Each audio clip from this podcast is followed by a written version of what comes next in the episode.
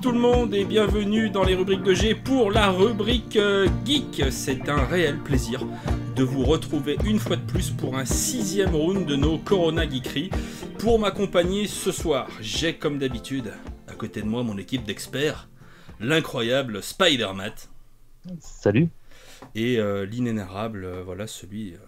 ah mais qu'est-ce qu'on ferait sans toi mon cher Dramout? Comment tu vas mon Dramout? Ça va, tranquillou. Eh ben, tant mieux, ça nous fait bien plaisir que ça aille bien. Et une bonne émission euh, de la rubrique Geek, c'est une émission où on a des invités.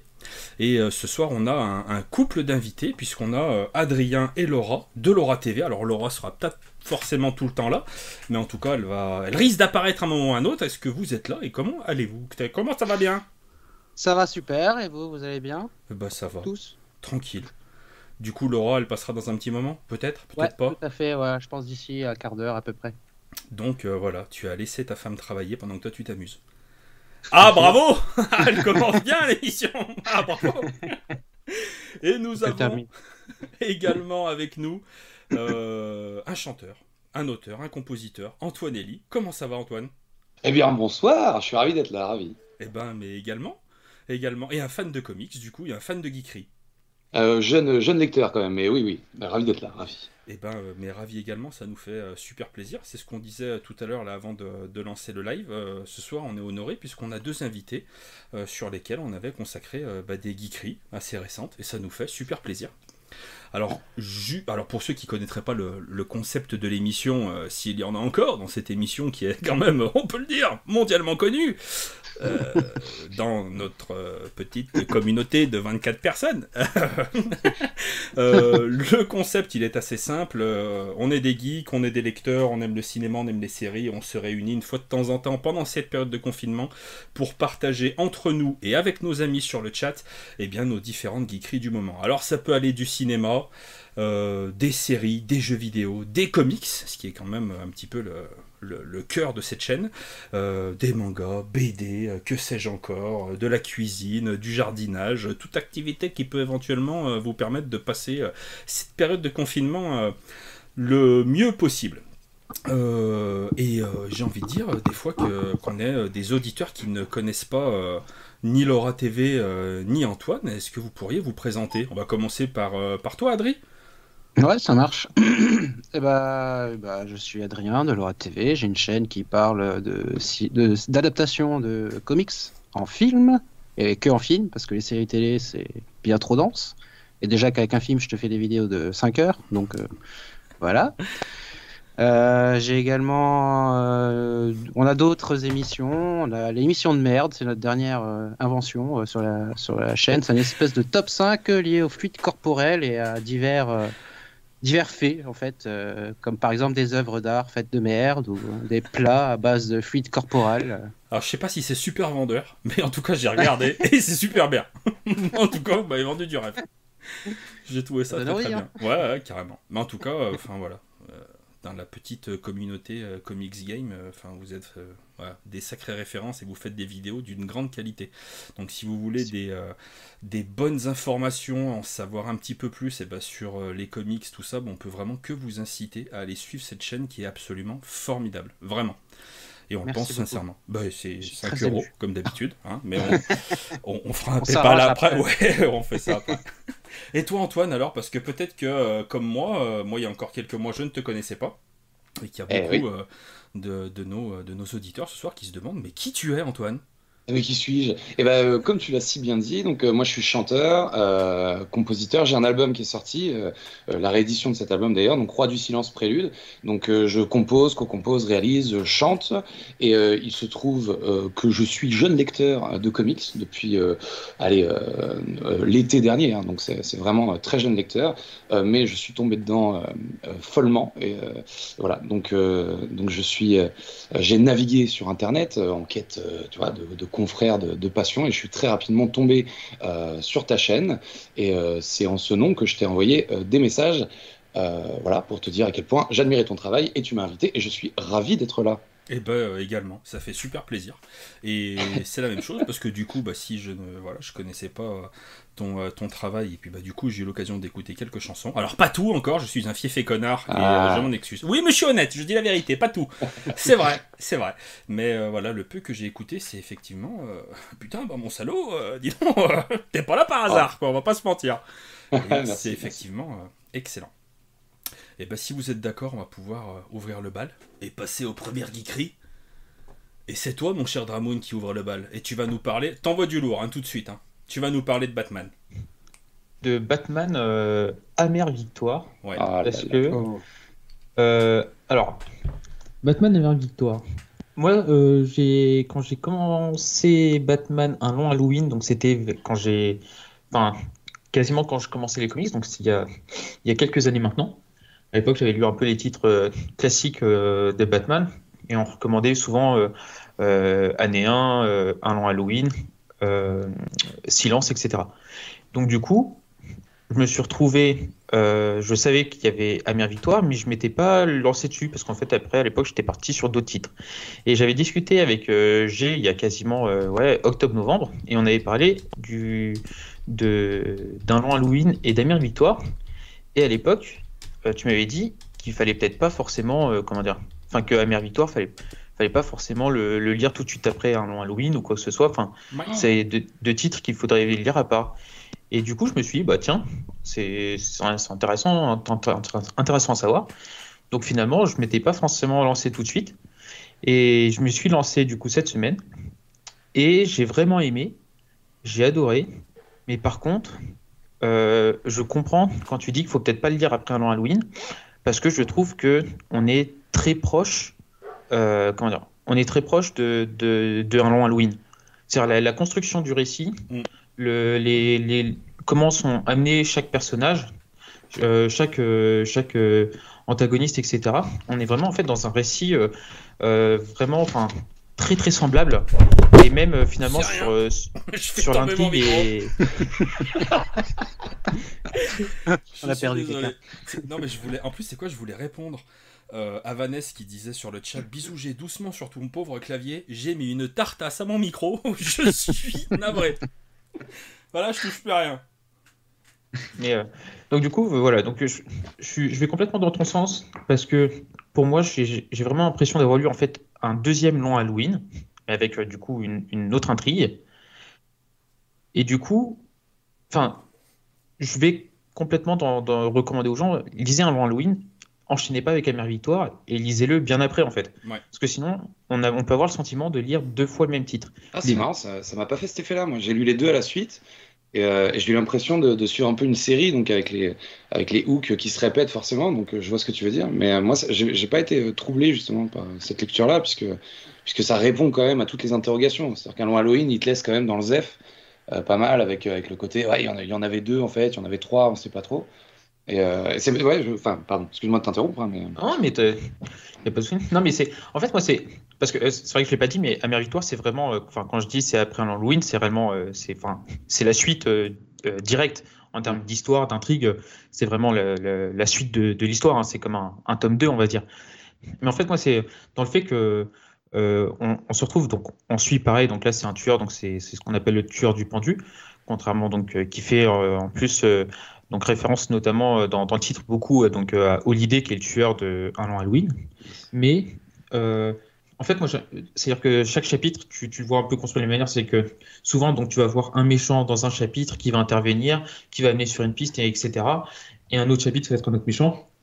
Et on le voit, les premiers chapitres, un coup, on va voir l'épouvantail, un coup, on va voir The Riddler, un coup on va avoir euh, Freeze et ainsi de suite. Et quand on prend en fait euh, un long Halloween, c'est un peu la même construction. Donc moi j'avais vraiment l'impression de lire deux fois en fait la même construction.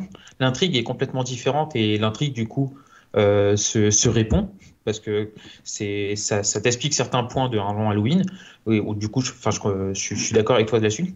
Mais moi on découvre la, vraie identité d'Holiday d'ailleurs dans, dans, celui-là si je me trompe pas. Et du coup c'est moi c'est vraiment ce côté c'est vraiment ce côté le, le, le, le, fait que en fait les, la construction en termes de chapitres etc on est vraiment dans, dans quelque chose de très semblable. C'est plus là-dessus pour moi personnellement. Enfin moi j'ai ressenti comme ça perso. Bah, c'est vrai que moi, au sorti d'un long Halloween, moi, j'étais un peu triste parce que j'avais tellement aimé euh, ce discours, enfin voilà, toute cette narration, et le fait justement de me retrouver à peu près dans, le, euh, dans la même maison, quoi, dans le même foyer euh, narratif, pour le coup, moi, ça m'avait fait l'effet inverse. J'étais très agréablement surpris, voilà, de, des similitudes. Mais bon, ouais.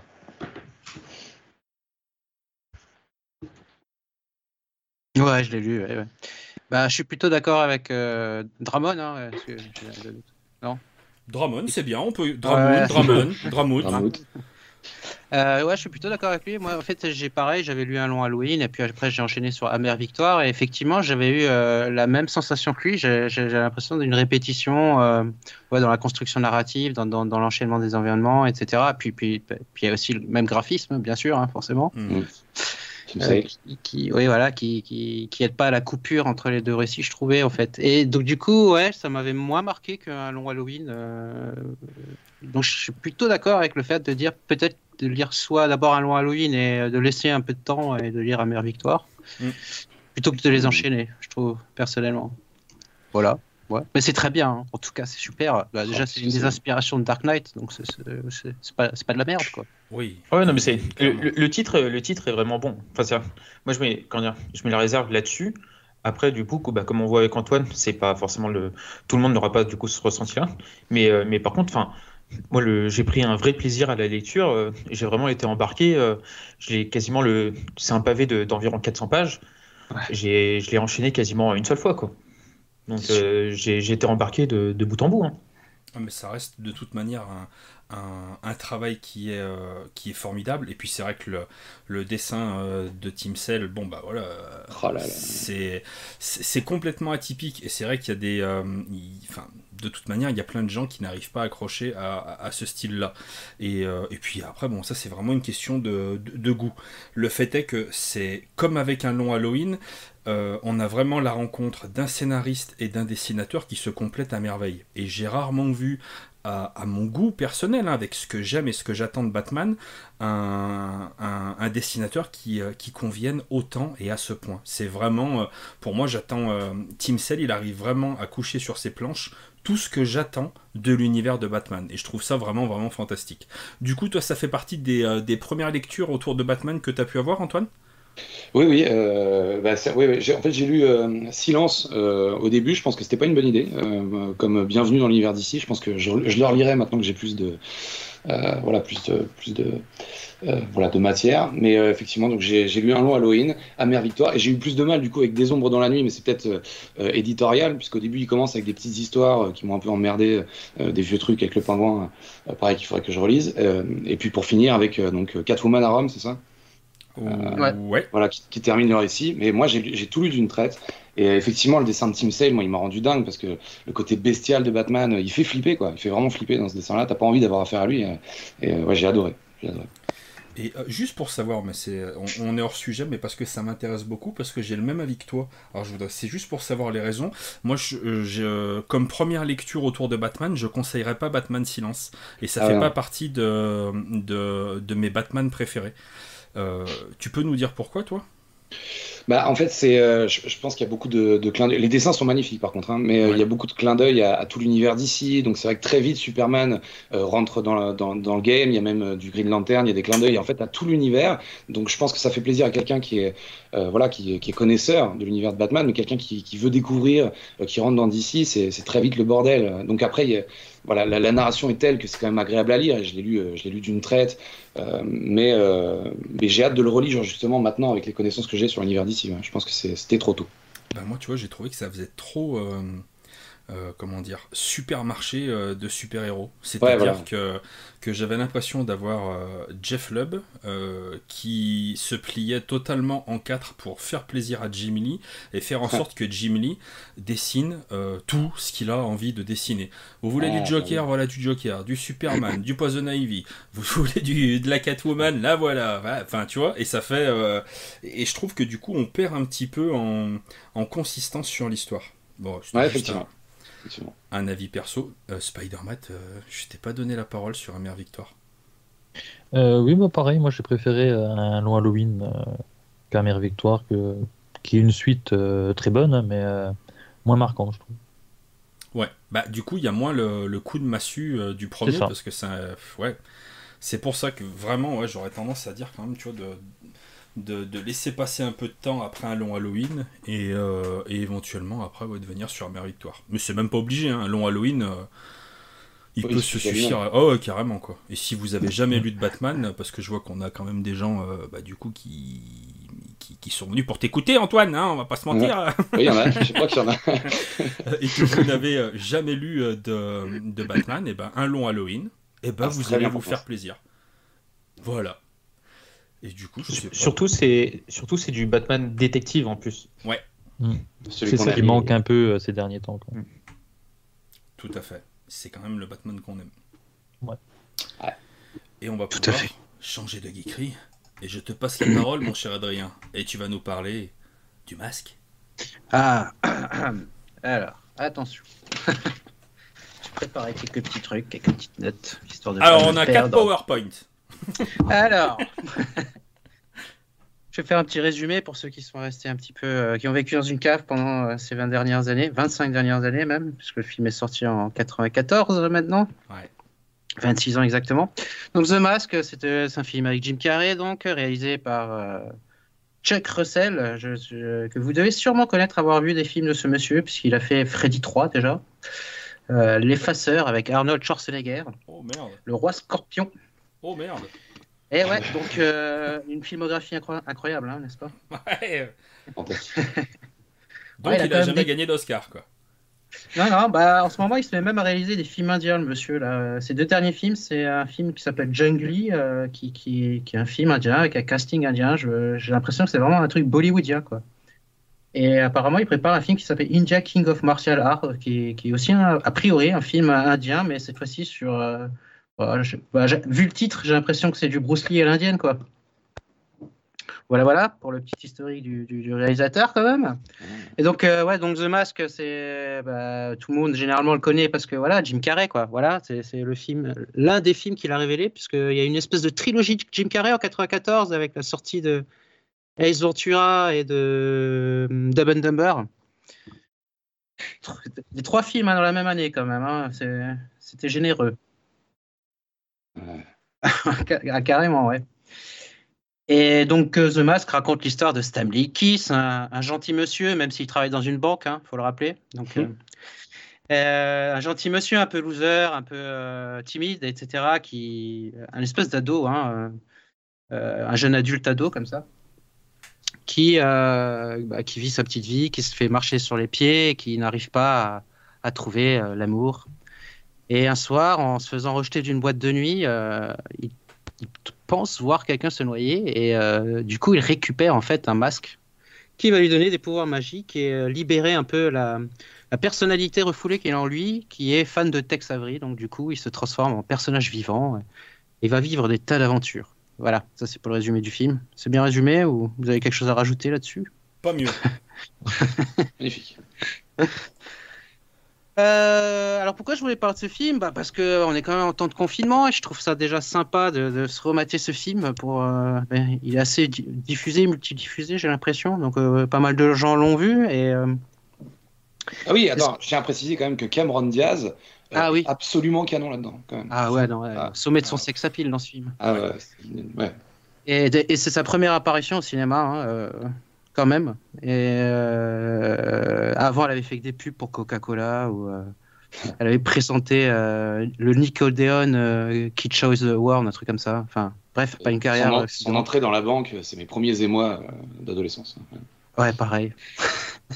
On je pense en parler en deuxième partie de soirée si vous voulez. Mais effectivement, elle était magnifique. Ah ouais. ouais. Et euh, donc euh, voilà, j'adore ce film. Je me dis qu'en temps de confinement, c'est pas mal de se remater un petit film comme ça qui rappelle donc les Tex Avery, dont moi j'étais très fan enfant hein, aussi également. Mmh. surtout ça en fait. En fait, ce film a un peu une place particulière dans mon cœur, je dois vous avouer, parce que je, si je dis pas de conneries, si je me souviens bien, c'est le premier film que j'ai découvert au cinéma live avec mes potes, sans avoir de chaperon ou quoi que ce soit. Vous voyez ce que, ce que je veux dire? Mmh. En sortant entre amis, quand on, est, on a 11 ans, 12 ans, tu vois, comme ça. Tu veux dire que t'es vu en fait? Euh, non, je passe, toujours jeune dans l'esprit.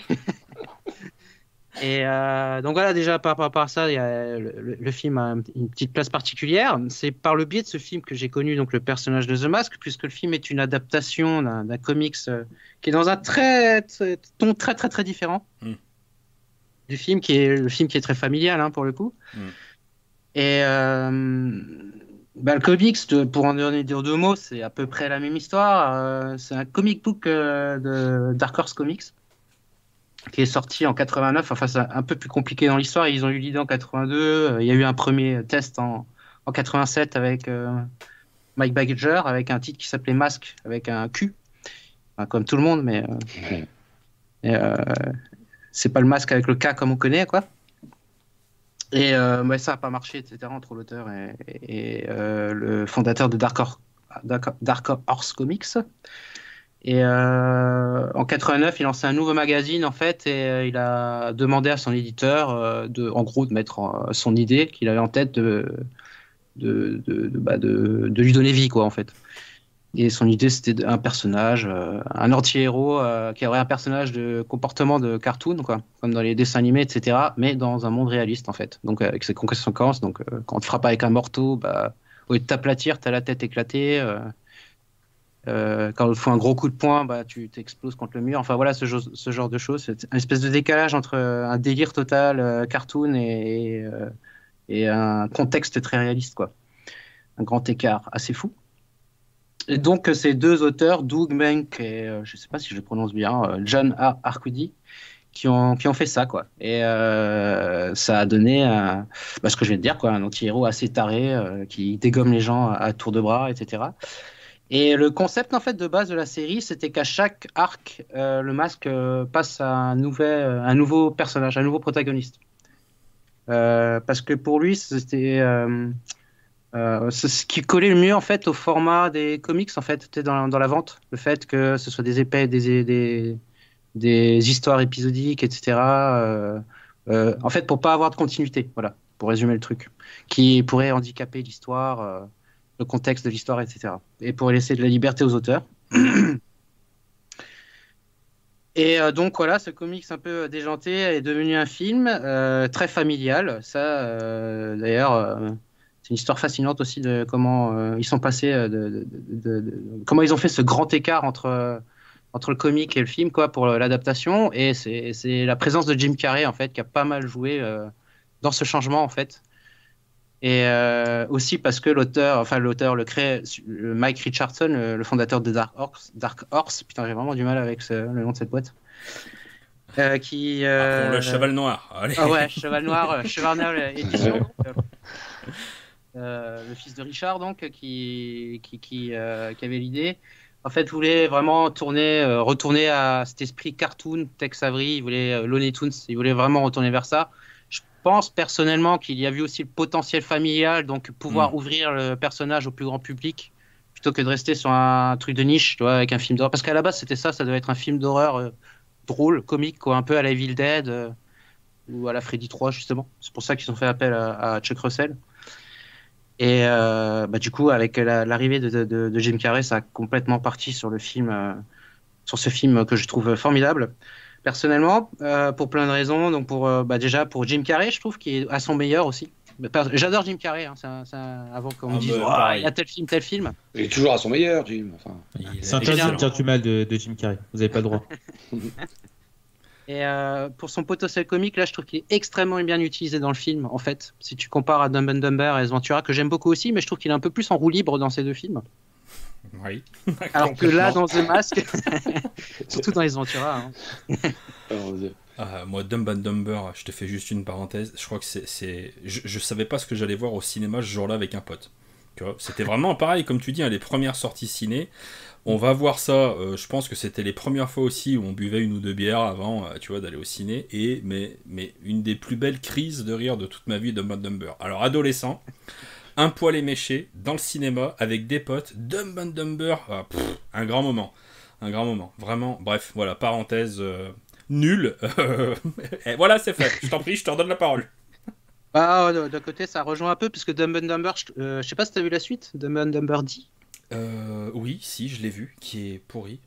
Oui, que j'ai trouvé aussi mauvaise. Et, The Mask, du coup, a la même malédiction avec le fils du masque, qui est sorti ah, en, 2004, je crois, un truc comme ça, enfin à peu près une dizaine d'années après, mm. qui est vraiment horrible. Hein. Enfin, je sais pas si vous l'avez vu. Ah, pas en entier. Ouais, je coupé au milieu aussi. C'est juste pas jouable. Bah en fait, ils ont juste repris euh, le nom, euh, les effets spéciaux, ils sont plus là du tout. Enfin, des enfin voilà, les acteurs, c'est pas ça. Enfin, c'est de la merde en barre. Euh, voilà, clairement. Moi, je l'ai fini. Bon, je vous avoue, le chien qui est pas mal, je trouve. Quoi. Pardon? Le? Il y a quand même le chien, voilà quoi. Le chien joue bien, le chien joue bien.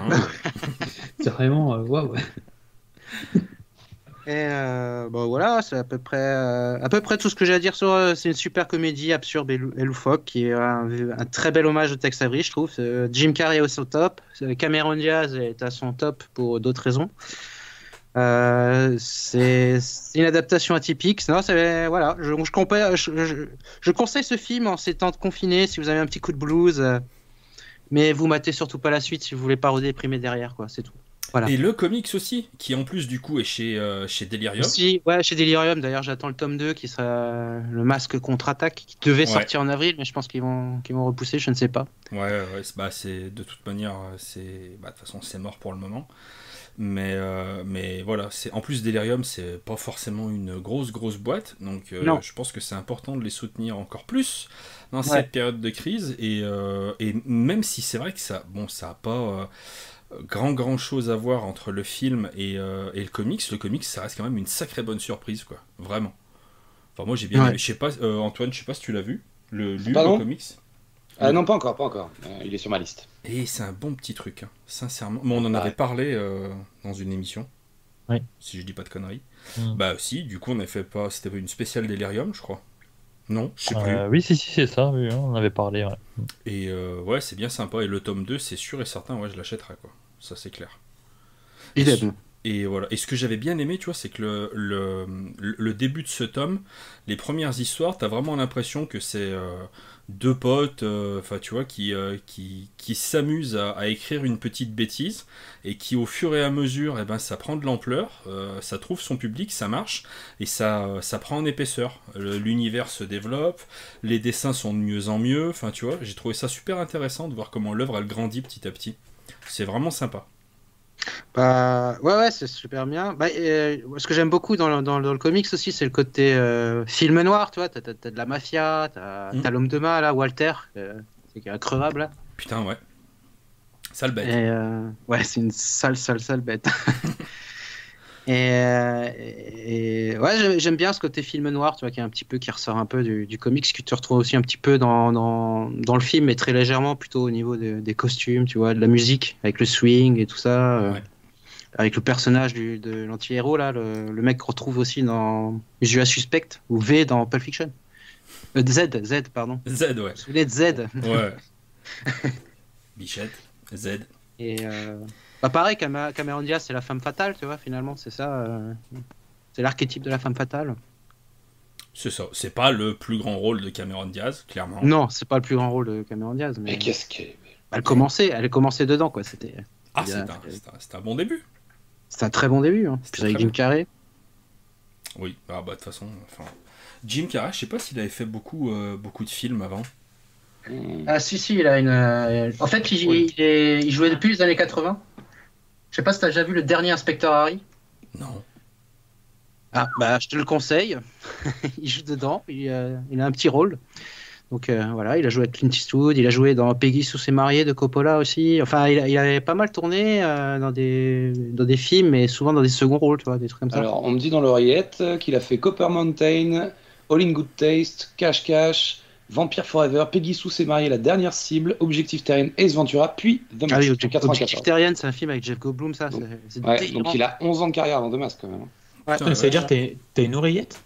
Ouais, ouais. On s'appelle Wikipédia. C'est pas les mêmes moyens techniques, hein. qu'est-ce que tu veux D'ailleurs, pour The Mask, le film, jusqu'à Joker, c'était le film euh, adapté d'un comics qui avait euh, eu le, la, plus, la plus grosse rentabilité par rapport à son budget. Ah ouais? Ah, il a coûté 23 millions de dollars à produire The Mask. Et il en a rapporté, euh, attends, je vais te dire ça, 351 millions à peu près. ça, fait, euh, ça fait 15 fois sa mise à peu près, quoi. Ouais. qui est pas mal du tout. Et, ouais, il a été détrôné par Joker l'année dernière là. Et de beaucoup. Ah ouais, Joker, il a, il a coûté, euh, pas, il a coûté a priori à peu près 50-55 millions de dollars, ce qui est déjà pas mal. Ouais. Euh, et il a rapporté un peu plus d'un milliard, euh, comme ça, un milliard 700 000 ou un milliard. Pas mal. Donc ça fait à peu près 20 fois, 20 fois sa, sa, mise quoi, de départ, ce qui est un très bon taux de rentabilité, effectivement. Quoi. Moi, dis, à partir d'un milliard, on est bien. Je vous mets au défi de trouver la troisième position, tiens. Euh, moi, je dirais un. Oh putain, non, je sais. Attends, attends, dans, dans, les adaptations, du coup? Ouais, Dans les adaptations de comics. Ouais. Ah merde, adaptation de comics, non. Attention, attention, pas par rapport, pas, pas, pas, pas, le budget, pas, tu vois, la différence entre le budget et, euh, la thune qu'ils se sont fait derrière, quoi. Pas, euh, parce que sinon, Avenger Endgame, c'est le record, a priori, euh, ouais. en termes de recettes. Eh ben, j'en ai pas la moindre idée. Qu'est-ce que ça peut être? Ça va être un truc tout con. Electra. Daredevil. Oh, non. Oh, Daredevil, euh, a coûté 55 euros et il a rapporté 174. Non, c'est dégueulasse. C'est un film des années 90. 90 Oh euh... putain. Des années 90. Oh, c'est pas Punisher? Non. des années 90 Je vois pas. Oh, le dread pourri là avec. Euh... Avec Stallone? Ouais. Non. Ah, eh, non, c'est pas con, c'est pas con, mais non, non, non, c'est les Tortues Ninja, le premier oh. volet. Ah, ouais, putain. Ouais. Ah ouais, il a coûté 13 millions, il en a rapporté 200, 000 à peu, 200 millions à peu près. Mais dis donc, on va te réinviter pour un quiz, toi, tu le sais ça Il nous a chauffé là. C'est-à-dire, je pense que tu, tu, dois avoir Robocop qui est pas loin non plus, je pense. Ah, mais il a dû coûter cher, Robocop. Oui, oui Robocop, il a dû coûter cher. Ouais, mais Robocop, ça a été un putain de succès aussi, je crois. oui. Enfin, je sais pas, mais en tout cas, c'est génial. Je crois. C'est génial, ouais. C'est très bien vieilli d'ailleurs. Ouais, franchement, ça va. Excellent. Il y a ça, a pris un petit côté vintage, mais franchement, ça se laisse encore bien regarder, bien mieux que la dernière version. Ah ouais. Ah, commercial, quoi. Ouais, non, ça va pas de toute façon, ça, ça, ça va pas. il a quand même, juste pour l'info, apparemment, euh, Robocop, il a coûté 130 millions à, faire. Euh, pardon, 13 millions, excuse-moi. 13, millions, Ouais, quand même. Ouais.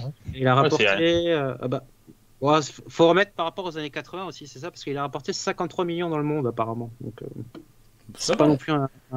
Oui, par rapport à son budget, c'est 5 fois, mais. Euh... Ouais, enfin, c'est pas assez pour les investisseurs, quoi.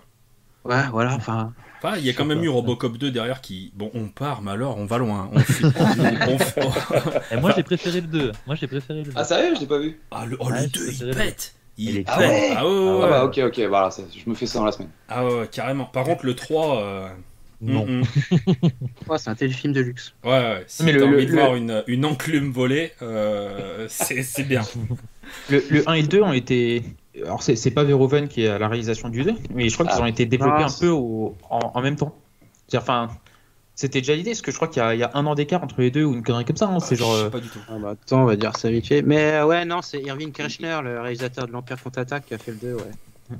Et, et, du coup, as, je crois, mémoire, ça doit être genre 88-89 ou 89-90, une connerie comme ça. Hein. Les deux étaient, étaient sortis assez rapidement. Hein. Alors le 2 c'est 90 et le premier c'est quand même 87. Alors aussi, il y a quand même. Moi, j'étais pas né. Par 3 ans. Dans Immortal Hulk, vous avez plein de références à Robocop et Robocop 2.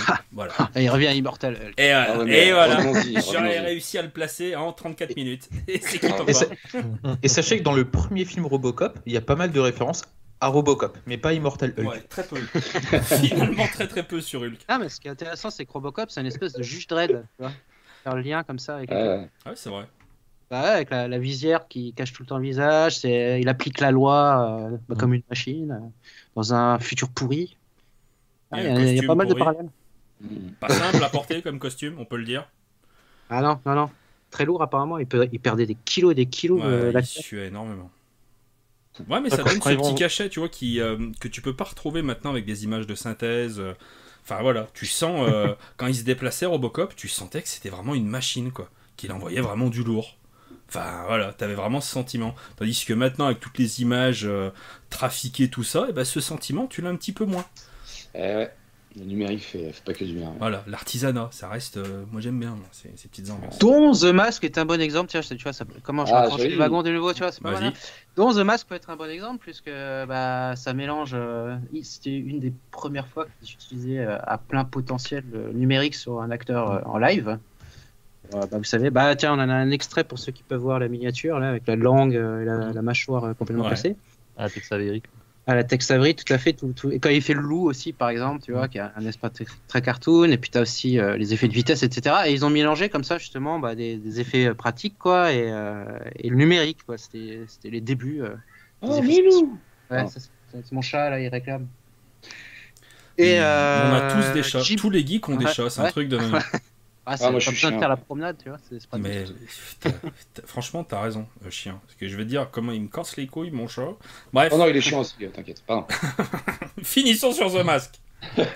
Et Jim Carrey a fait économiser un million de dollars juste avec sa gueule élastique au... à la production euh, d'effets spéciaux chez LMM, quoi. Ce qui est incroyable, quand même. Le mec a une gueule tellement élastique que bah, il fait économiser de la thune en effets spéciaux. Et après, il vient de l'école, euh, il vient de l'école du mime au départ. C'est aussi pour ça qu'il arrive à faire tellement de choses avec son corps, avec son, avec son visage et tout. Et c'est ça qui est, qui est, fou, je trouve. Ah, vous avez vu son imitation de Clint Eastwood quand il était jeune, ouais. quand il... ah, c'est fou ça. Et il s'était beaucoup inspiré de Michel Courtemanche. Ah, ok. oh là là, Courtemanche. Ah, putain, on va jamais finir. Ah, ouais. Allez, on arrête avec Courtemanche et on passe à la geekerie suivante, sinon on est mort. Et euh, du coup, eh ben, on va revenir, euh, on va revenir chez DC. On va presque revenir mm. du coup bah, chez, euh, chez, Batman, avec Batman qui rit, mais on comprend pas pourquoi il rit. C'est Batman qui rit, les infectés. Donc c'est la suite de Batman qui rit qui est sorti en novembre 2019 de Snyder et Jock. Mm. qui prenait un peu la suite de Metal du coup, où le Batman qui rit a été ben en fait, il a réussi... En fait, il avait été emprisonné par, euh, par Luthor, euh, mais il s'est barré. Et du coup, ben, dans Batman Kiri, il menait la vie dure à Batman. Et ben, pour revenir juste sur le tome 1 du coup, Batman Kiri, qui est sorti l'année dernière, je t'en avais un peu parlé, G. Et je te disais que pour moi, c'était. La suspension d'incrédulité, là, elle en prenait quand même un coup. Parce que quand on voyait ce que Bruce Wayne se prenez dans la gueule en affrontant le Batman qui rit. Mm. Je, veux bien que, je, veux bien que Bruce Wayne soit un, humain surentraîné, euh, et tout, mais il y a quand même des limites. Il y a quand même des limites. Et euh, c'est Batman. Bah j'avais bien aimé, mais même, même là en disant c'est Batman, putain de merde, enfin, tout ce qui prenait dans la gueule, parce qu'il se faisait quand même infecté par le sérum du Batman, euh, par la toxine du Batman Kiri. Du coup, euh, il avait un antidote euh, qui, qui, combattait le truc, mais il s'était piqué de partout, il ressemblait plus à rien. mais comment le mec après il peut reprendre sa vie normale de Playboy après ça, c'est pas possible. donc voilà, j'étais un peu un peu euh, voilà, sur ma fin là-dessus, mais bon. Et donc, je suis allé sur le tome 2 qui n'est pas encore sorti. Euh, donc là, pour le coup, c'est ben, Urban qui nous a fourni les, PDF. Euh, donc je l'ai lu cette semaine. Et donc là, ça prend donc la suite l'indirect. Exactement. oh oui. et bah, il devait sortir en avril, je crois. donc voilà, il sera sûrement. Et vous ne l'aurez pas. Vous poussez, voilà. Et euh, donc là, du coup, ça prend la suite. Euh, donc le Batman qui rit euh, est entravé hmm, pour pas spoiler la fin du Batman qui est normal. donc voilà, il est, il est quelque part, il, peut pas trop bouger et il va essayer d'avancer ses pions ben pour, pour faire rentrer le multivers noir dans la dimension ben des, des, héros classiques. Quoi. Et euh, alors, c'est bien. Moi, j'ai bien aimé. bien aimé. En fait, j'aime bien le Batman qui rit euh, parce que je trouve le concept cool. Euh, il est vicieux et c'est vraiment Batman infecté par la toxine du Joker. Et c'est vraiment déjà Batman, déjà de base, le mec, c'est un psychopathe. Genre, il a des plans B euh, si chaque membre de la Justice League euh, pète un câble. Donc euh, le mec peut buter Green Lantern, peut buter Superman, il a un plan pour tout. Et donc quand on pense que ce Batman est, devient fou et décide ben, de, brûler son univers, hein, ni plus ni moins, ben, ça fait froid dans le dos quand même, parce qu'il dit le, avec un tel potentiel, c'est le mec qui devient mauvais, bah, personne ne peut l'arrêter en fait. Et en fait, c'est ce qui s'est passé ben, dans, dans l'univers euh, noir euh, du Batman rit. Euh, d'ailleurs, on a des petits, des petits flashbacks de ça, de ce qui s'est passé, comment le Batman rit a supprimé sa Justice League à lui dans son univers. Donc ça, c'est des passages bien cool. Et donc là, il s'est donné pour but d'infecter six héros, six poids lourds. et ça commence tout de suite par Shazam. Dès les premières pages, on sait que Shazam est infecté. Il a été infecté par le, le, métal, euh, métal N. Euh, il a été infecté et euh, du coup, il s'en prend directement à Batman et Superman. En fait, toute l'histoire va s'articuler autour du duo Batman-Superman qui vont essayer, vu qu'ils peuvent faire confiance à personne parce qu'ils savent pas qui est infecté ou pas, ben, ils peuvent pas prévenir la, la Justice League. Donc ils doivent ben, procéder en tandem. Et c'est très cool, c'est très cool parce que euh, chaque héros, ensuite, qu'on va découvrir au fur et à mesure qui est infecté, il est infecté avec cette toxine bien particulière. Et ça fait, ça fait pas juste Shazam est méchant, c'est vraiment, ça fait remonter les pires instincts et les pires pensées que Billy Batson pourrait avoir au plus profond de son être, en fait. Et, euh, rien que quand, par exemple, il, il, parle à sa famille adoptive euh, et à ses frères et sœurs d'adoption, et enfin, il leur dit des trucs c'est sale, quoi. C'est vraiment. Euh, ça, ça, ça les détruit un peu psychologiquement. je relevais pas la lunette des toilettes. c'est moi qui pris la dernière glace dans le frigo. Et, euh, j'ai craché dans ton yop. Qu'est-ce qu'il va faire maintenant Et au final, c'est très cool parce que chaque, euh, chaque héros infecté, donc, ça fait vraiment remonter le pire que, qui est en lui. Euh, et ça se passe en parallèle de Justice League euh, dont j'ai parlé euh, la semaine dernière. Et que tu nous as salement bien vendu. Exactement. Mais qui n'est pas disponible pour le moment.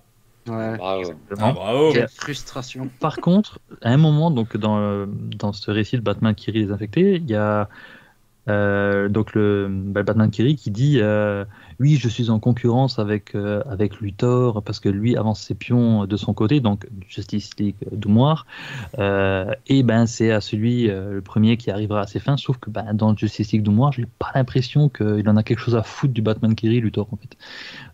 Pour moi il fait son truc dans son coin il l'a complètement oublié. J'ai un peu ouais j'ai pas trop compris. Et aussi je trouve que c'est une petite incohérence parce que du coup c'est censé se passer en même temps que Justice League de Moire, et on voit Batman et Superman euh, vraiment faire donc leur histoire dans leur coin, euh, essayer de choper les six héros infectés, euh, alors que dans Justice League de Moire, ben, on les voit aussi à peu près au même moment ben, interagir avec la Justice League. Donc niveau temporalité, c'est un peu parce que du coup c'est Joshua Williamson qui qui, qui s'occupe de, de, de, ce récit Batman qui rit les infectés. Snyder a délégué du coup, ce qui peut pas être partout. Euh, donc voilà, bon ça c'est un détail, hein, mais, euh, mais sinon ouais non, c'est vraiment un très bon récit qui, bah, prend bien la suite du Batman Kiri. Si vous avez bien aimé le Batman Kiri, si vous aimez bien ce personnage, c'est vraiment euh, allez-y. Alors moi j'aime pas du tout ce personnage je sais.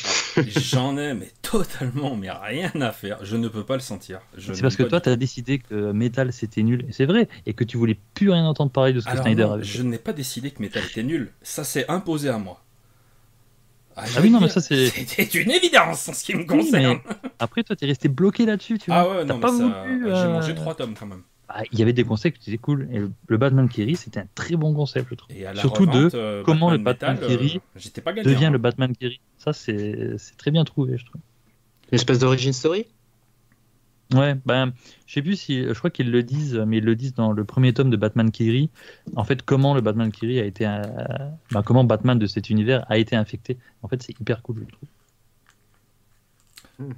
Donc tu peux prendre le truc comme ça, euh, sans avoir lu le métal ou? Euh, avec le Batman Kiri, euh, tome 1, ouais. Ouais, ouais.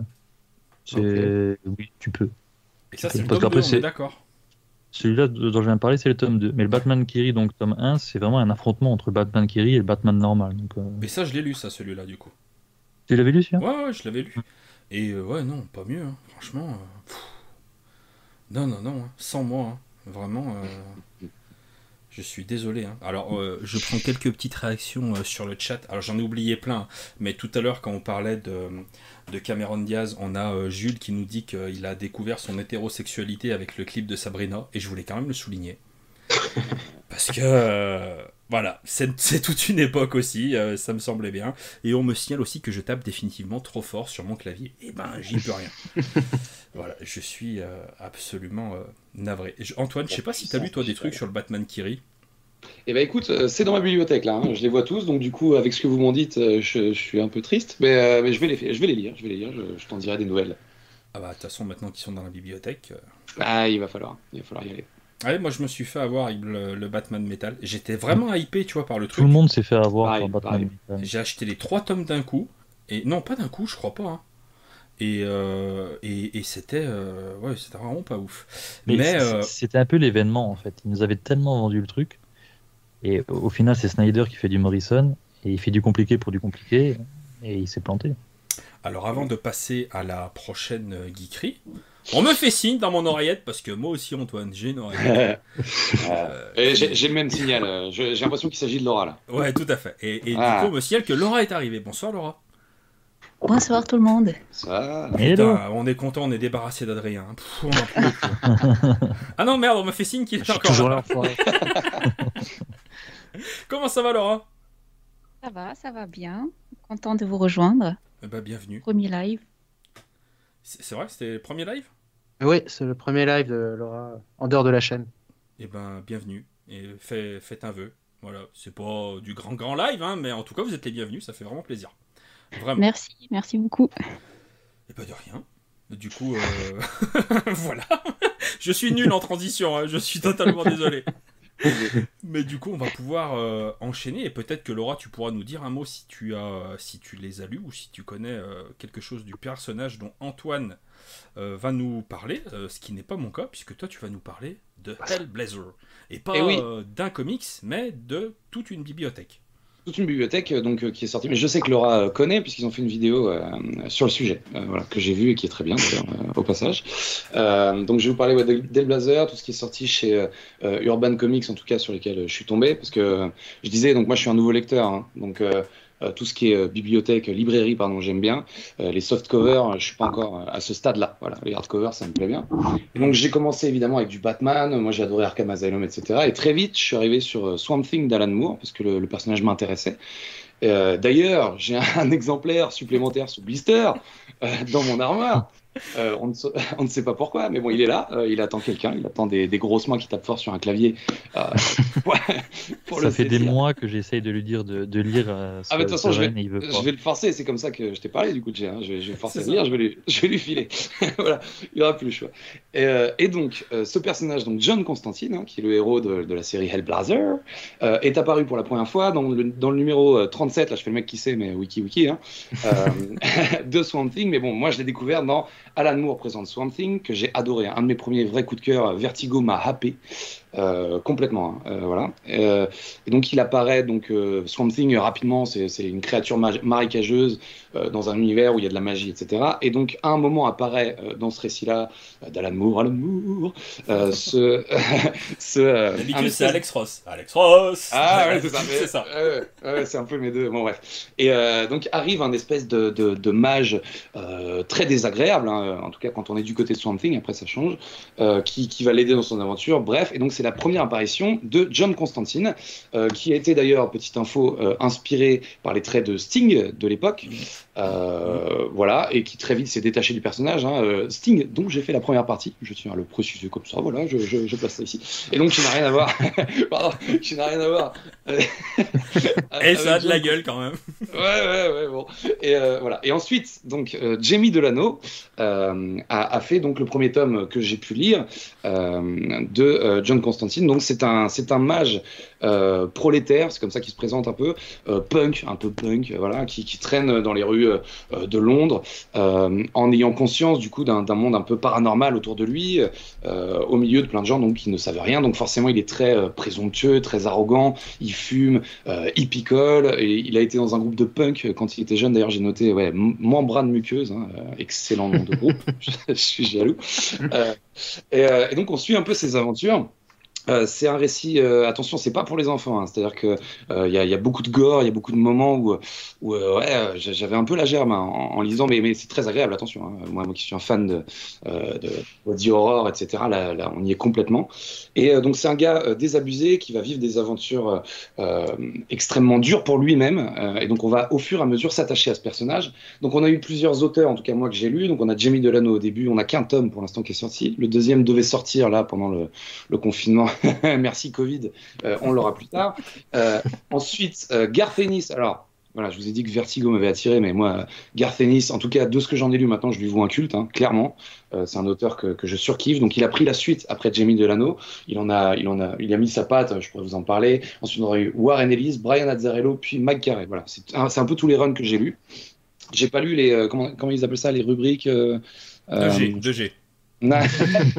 les chroniques, c'est ça, les chroniques de Blazer. Ça, je les ai pas lues, malheureusement, donc je suis un peu en retard. Euh, voilà. Et donc, en gros, euh, euh, voilà, on suit cette aventure. Et donc, c'est un gars euh, donc, qui, euh, qui gère très bien la magie, c'est le meilleur dans, dans, ce qu'il fait, et, et, qui va être confronté finalement très très vite aux forces obscures de l'enfer, mais aussi à celles du paradis. Et lui, il est amoureux d'aucun des deux. Hein. C'est-à-dire qu'il déteste, de toute façon, il déteste à peu près tout et tout le monde à part ses proches. Et il est tellement malin, tellement fort dans ce qu'il fait, qu'il va réussir à berner plusieurs fois les démons. et d'ailleurs, l'archange Gabriel il va lui en foutre plein sa race. Enfin bon, bref, c'est assez euh, jouissif à suivre. On s'attache très très vite au personnage. Forcément, les anti-héros, enfin en tout cas moi, et je pense qu'on est beaucoup euh, dans ce cas-là, euh, on s'y attache très vite. Et, moi, j'ai dévoré, mais j'ai vraiment dévoré tout ce que j'en ai lu. Je, je, suis absolument fan.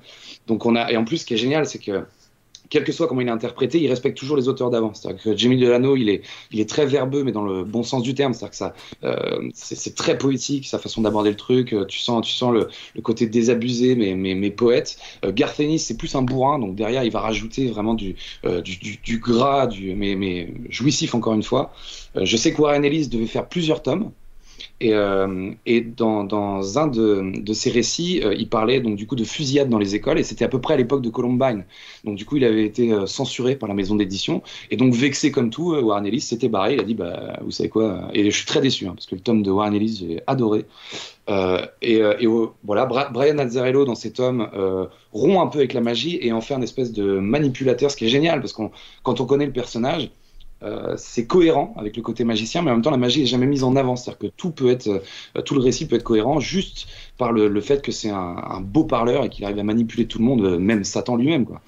Et, et, Mike voilà, avec brio, en tout cas conclut ce que j'en ai lu, parce qu'après derrière, je crois, je sais plus qui passe derrière, mais ils sont pas encore édités. En tout cas, Mike réunit voilà tout, ce qu'il y a de beau et de, puissant dans ce personnage. Donc voilà, moi c'est, ça fait partie des premières grosses claques que j'ai prises dans mon aventure comics. Un travail pur urbain, hein Ouais. ah, beaucoup, c'est vrai qu'il m'a vendu le truc, là Ouais. ouais. En même temps, bah, quel kiff, hein, quel kiff. Et, et, et, du coup, parce que là, euh, sur la miniature, on a pas mal. Euh, on a tout ce qui est sorti, du coup, chez Urban. Et toi, tu conseillerais de commencer par quoi? Oh, bah, bah, tout dépend de, de, de, de, la, comment dire, de la propension à, à accepter les, les, dessins à l'ancienne, enfin, en tout cas des années 80, ouais. et, euh, et, le côté euh, verbeux, comme je disais, de Jamie Delano. Moi, j'ai commencé par lui, donc après Swamp Thing, et euh, vraiment, j'ai adhéré. Vraiment, j'ai adhéré. Après, si vous avez des problèmes, moi, je vous conseillerais de feuilleter Delano, et si vraiment vous êtes allergique, je pense que Garth Ennis, pour commencer, c'est très bien aussi. Par contre, il va y avoir des références à, à, un scandale qui crée le personnage, donc qui est l'accident de Newcastle. Euh, et qui, définit vraiment hein, euh, pourquoi, pourquoi il est détestable, pourquoi finalement c'est pas un, vrai gentil, parce qu'il a, il a été traumatisé par cet événement-là, euh, notamment avec une gamine Astra qu'il a essayé de sauver. Je veux pas spoiler, je veux pas spoiler, mais il est, il est tout se définit à partir de cet, événement-là qui, est raconté par Delano. Mais si on, comment dire, on, on peut quand même euh, apprécier le récit. C'est juste que de temps en temps, quand il parlera, euh, Garcenis, quand, quand, il fera parler de John Constantine de cet événement-là, il faudra penser que voilà, c'est le fameux événement traumatisant que t'as pas lu parce que t'aimais pas les dessins. Mais, euh, mais je conseillerais de commencer, oui, effectivement, par Delano, par le début. Mais, que... As-tu vu le film, Constantine? Oui, oui, mais je l'ai vu avant de lire. Donc du coup, je suis pas. Je pense que j'aurais été déçu de le lire maintenant, notamment parce que donc ce, ce film-là, il me semble parle des, premiers runs de, de Garth Ennis, hein, où il a un cancer du poumon, du coup, avec la clope à, faire le con. Et il finit par s'en sortir, justement, encore une fois, en brouillant les pistes avec les démons, euh, voilà, en faisant le malin. Et à la fin, ce qui est génial, c'est qu'il se rallume une clope. Et dans mes souvenirs, à la fin du film, il se prend un chewing-gum et il arrête de fumer, ce qui est complètement à l'inverse du personnage. Mmh. J'ai, voilà. Mmh. J'ai, l'impression que c'est pas un mauvais film, mais que c'est un peu un doigt d'honneur quand même au personnage original, quoi. Bon, j'ai pas vraiment lu les comics. J'ai lu un comics de Hellblazer et c'est vrai, pareil, j'avais vu d'abord le film. moi, j'ai adoré le film parce que j'adore le cinéma fantastique et le, cinéma, c'est mon premier amour en fait. Et euh, moi, par contre, j'étais plutôt déçue du coup du comics parce que euh, j'ai pas retrouvé les mêmes délires que dans le film. Après, je peux comprendre par rapport à ce que tu avais dit sur le film Guam, etc. Mhm. C'est au final c'est différent. Du coup, j'essaie de faire la part des choses et je me dis que je vois le film indépendamment des comics. Et lequel tu as lu du coup euh, par curiosité? Pardon? Lequel tu as lu du coup de, Del Blazer?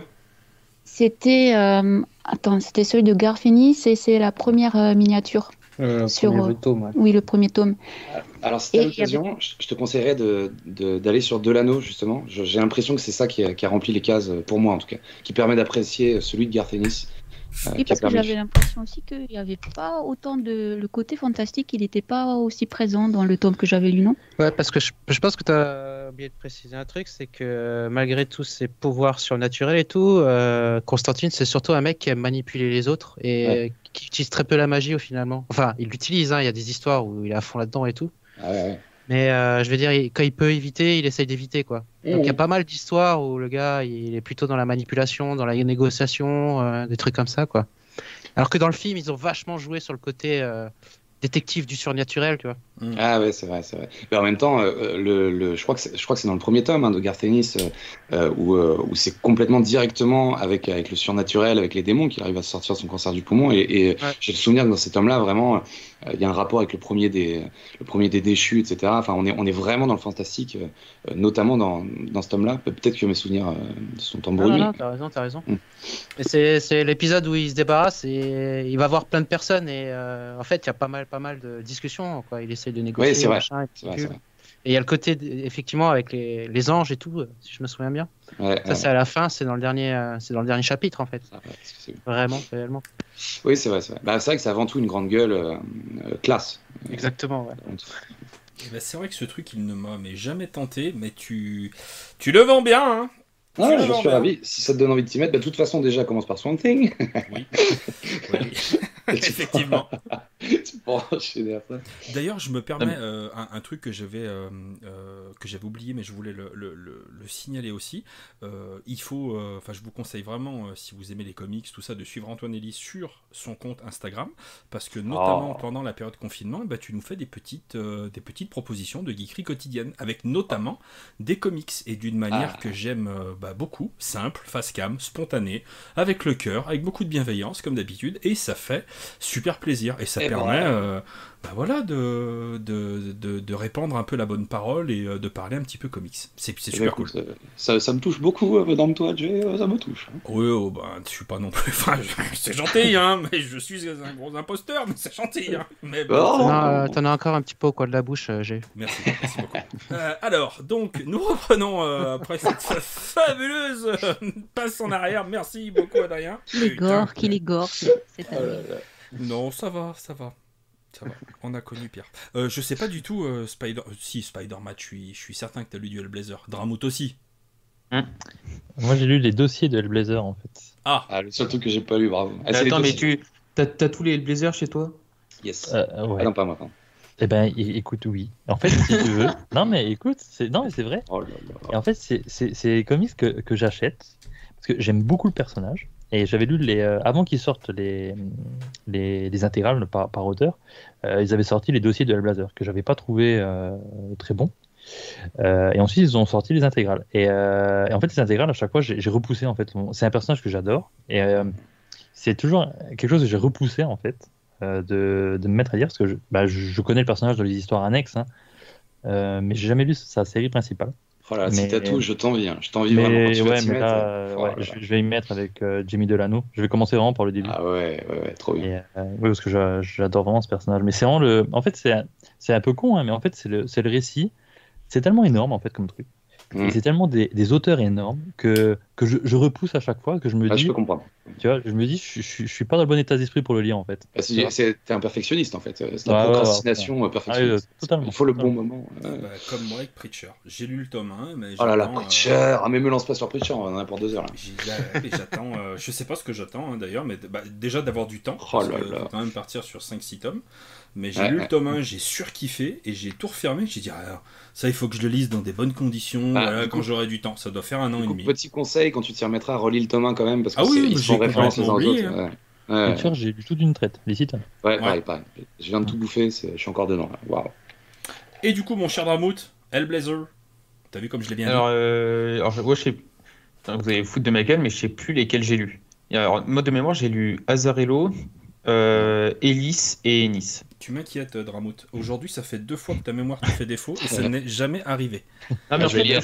Et fais attention, tu lis à l'envers. Hein. je, je, sais, je sais que j'ai lu Ennis parce que comment dire, parce que je l'ai lu en fait. Euh, après, j'ai lu Preacher parce que du coup, c'est le nom d'Ennis qui m'avait donné envie. Ah, euh, Azzarello, je l'ai lu parce que euh, j'avais lu un avec des Parce que voilà, parce que en fait, parce que j'avais lu euh, j'avais lu Android Bullets et Ennis, je l'ai lu parce que j'avais lu Planetary. Donc en fait, euh, je les ai lus pour je les ai lus comme ça. Les Delano, je sais que je l'ai pas lu et Mike Carey, je l'ai pas lu non plus. Mais, j'adore euh, j'adore euh, Hellblazer et par contre, je suis je suis d'accord avec le le côté où on peut finalement un peu se lancer dans, dans, les sites, peu importe finalement si on a vu les autres. Mais il y a quand même, il y a quand même des petites notions parfois qu'il faut. Enfin, il y, a, il y, a, quand même des petits échos hein, par-ci par-là. Il faut accepter de pas savoir, c'est vrai. Alors, cela dit, le premier, le tout premier récit de Brian Azzarello dans la prison là, j'ai eu un de ces kiffs à le lire. C'est euh, très très puissant. Ouais, ouais, il est dingue, dingue ici. Mais je, trouve qu'en fait, celui, celui d'Azzarello, c'est, je crois que c'est mon préféré, je pense. Ah ouais? Parce que, ben ouais, mais parce que le, la prison, c'est peut-être celui, enfin, c'est peut-être l'un des trucs qui me, que, dont j'ai le plus souvenir en fait. Ah ouais, celui-là est très puissant. C'est, il y a, y, a, y a, une grosse puissance. Tu prends une bonne claque quand tu, quand tu lis. Et en fait, celui d'Ennis, j'ai l'impression de, de, relire du Ennis. Surtout, je l'ai lu après Preacher, donc du coup, j'ai ah. l'impression de relire du Ennis. Ah, c'est pas mon cas. Alors que, alors que quand tu lis du Hazarello, c'est j'avais pas l'impression de relire du Hazarlo par rapport euh, aux autres titres notamment Android Bullet ouais. et le et je trouve que la partie prison elle est tellement puissante et tellement forte qui fait que ça me reste beaucoup plus en tête donc je pense que c'est aussi pour ça que Hazarlo c'est mon préféré alors que pourtant après la partie prison, ça, ça, baisse quand même en intensité, quoi. Ça. Ouais. Alors après, la, partie avec les rednecks, elle est un peu, elle est un peu trashos. Il y a un peu de tout dans Azarelo. Il a voulu tout mettre, je pense. Mais, euh, mais c'est très puissant quand même, effectivement. Eh bien, merci d'avoir partagé ça avec nous. Et euh, bah, ah là là là là, il va falloir euh, un moment ou un autre euh, ouais, que je m'y intéresse d'une manière ou d'une autre. Mais, mais quand même, j'aimerais bien lire les Preachers avant. Même si ah ça n'a oh totalement rien à voir, mais si. il faut quand même que je lise. C'est le même investissement, je pense, parce que quand tu mets le doigt dedans, tu t'en sors plus en fait. On parle toujours comics, on est d'accord. oui. ok. C'était juste pour savoir. que tu es sale. Oui, merci. Pardon. Je suis désolé, en plus on a une dame avec nous. Mais ça ne mm. m'empêche pas. De... Je suis désolé, Il n'y a pas de souci. Hein. Pardon. Il n'y a pas de souci. Et Preacher, c'est une pépite. Hein. J'ai adoré. Et, euh, bon, je ne vais pas m'engager euh, parce que je vais encore euh, ne pas le faire, mais j'espère très vite me lire mes Preachers. Ils sont tout neufs dans ma bibliothèque, il faudrait quand même que je les attaque. Mais cette fois-ci, avant euh, de lire Preacher, c'est à moi de vous parler euh, eh ben, d'une de mes geekeries, et j'ai lu récemment, alors pas euh, les deux intégrales, on va dire, j'ai lu un intégral et demi du Silver Surfer. Il y a deux intégrales qui sont sorties sur, qui reprennent en fait la période bah, des les débuts du Silver Surfer, entre 1966 et 1970. Donc évidemment, la première apparition du surfeur d'argent, euh, si je ne dis pas de bêtises, c'était dans euh, les Fantastic Four 48 en mai en mars 66 et je tiens à remercier ma feuille de notes que j'ai sous les yeux. Et donc euh, il a été créé évidemment par Stanley, Jack Kirby et comme encreur on avait Joe Synott. Donc voilà, le Silver Surfer, je présume que euh, la majorité euh, bah, des gens euh, connaissent ce personnage mythique des comics Marvel et aussi bah, du paysage des 4 Fantastiques. donc on a, on a dans, ces intégrales ce premier épisode qui est tout simplement magnifique pour l'époque. Hein. Alors attention, hein, c'est vrai que je préfère tout de suite prévenir, c'est une lecture qu'il faut absolument euh, recontextualiser. Absolument, absolument, absolument. On est à la, au milieu et à la fin des années 60. Donc euh, voilà, la narration, elle est forcément un peu datée.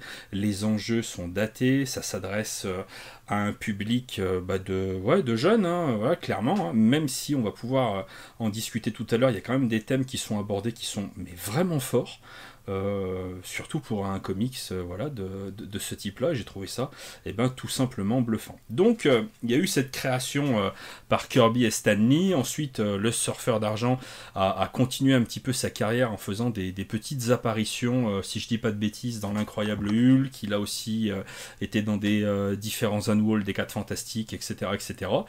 Et en août 68, on a eu droit au Silver Surfer numéro 1. Le Silver Surfer a enfin eu droit à sa propre série, à sa série personnelle. On a toujours eu Stanley, l'incroyable Stanley, euh, au scénario, mais cette fois-ci, au dessin, on avait Big John Buscema. Et là, euh, c'était, euh, comment dire, tout à fait euh, magnifique. Et ce premier épisode, eh ben, c'est ni plus ni moins pour nous raconter les origines du surfeur d'argent.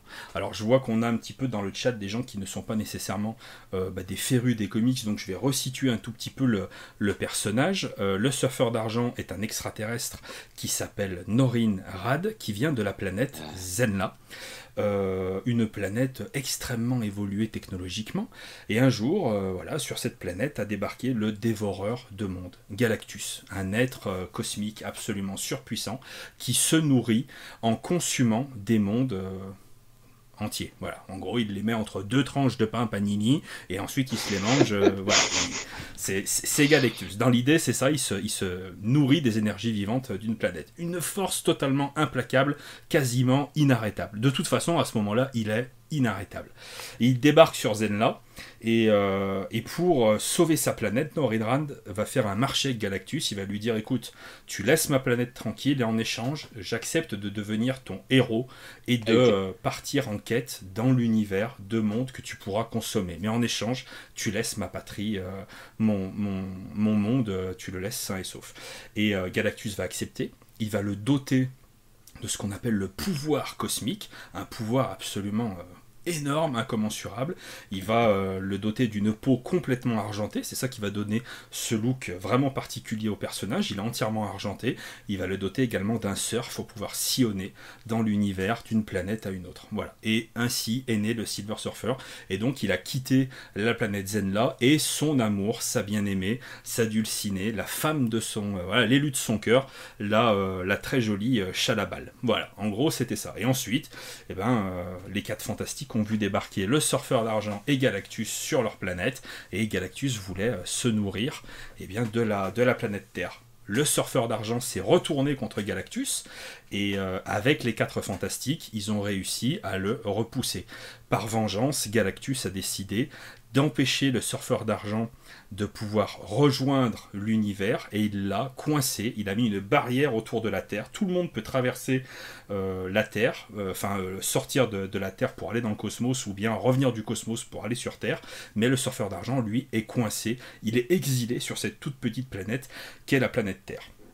Et donc ça, c'est vraiment le point de départ du travail de Stanley et de Jack Kirby. Le truc que j'ai trouvé vraiment intéressant, je ne vais pas rentrer dans le détail de tous les épisodes, mais le truc qui m'a euh, vraiment euh, marqué, il y a deux points. Il y a le graphisme, parce qu'on on va parler de deux monstres sacrés avec des, euh, des, des, façons d'approcher le dessin totalement différentes. On a Jack Kirby, le King, et on a Big John Buscema, qui est peut-être un petit peu moins connu en dehors de la sphère comics, mais qui est absolument formidable. Mais ça, je vais y revenir après.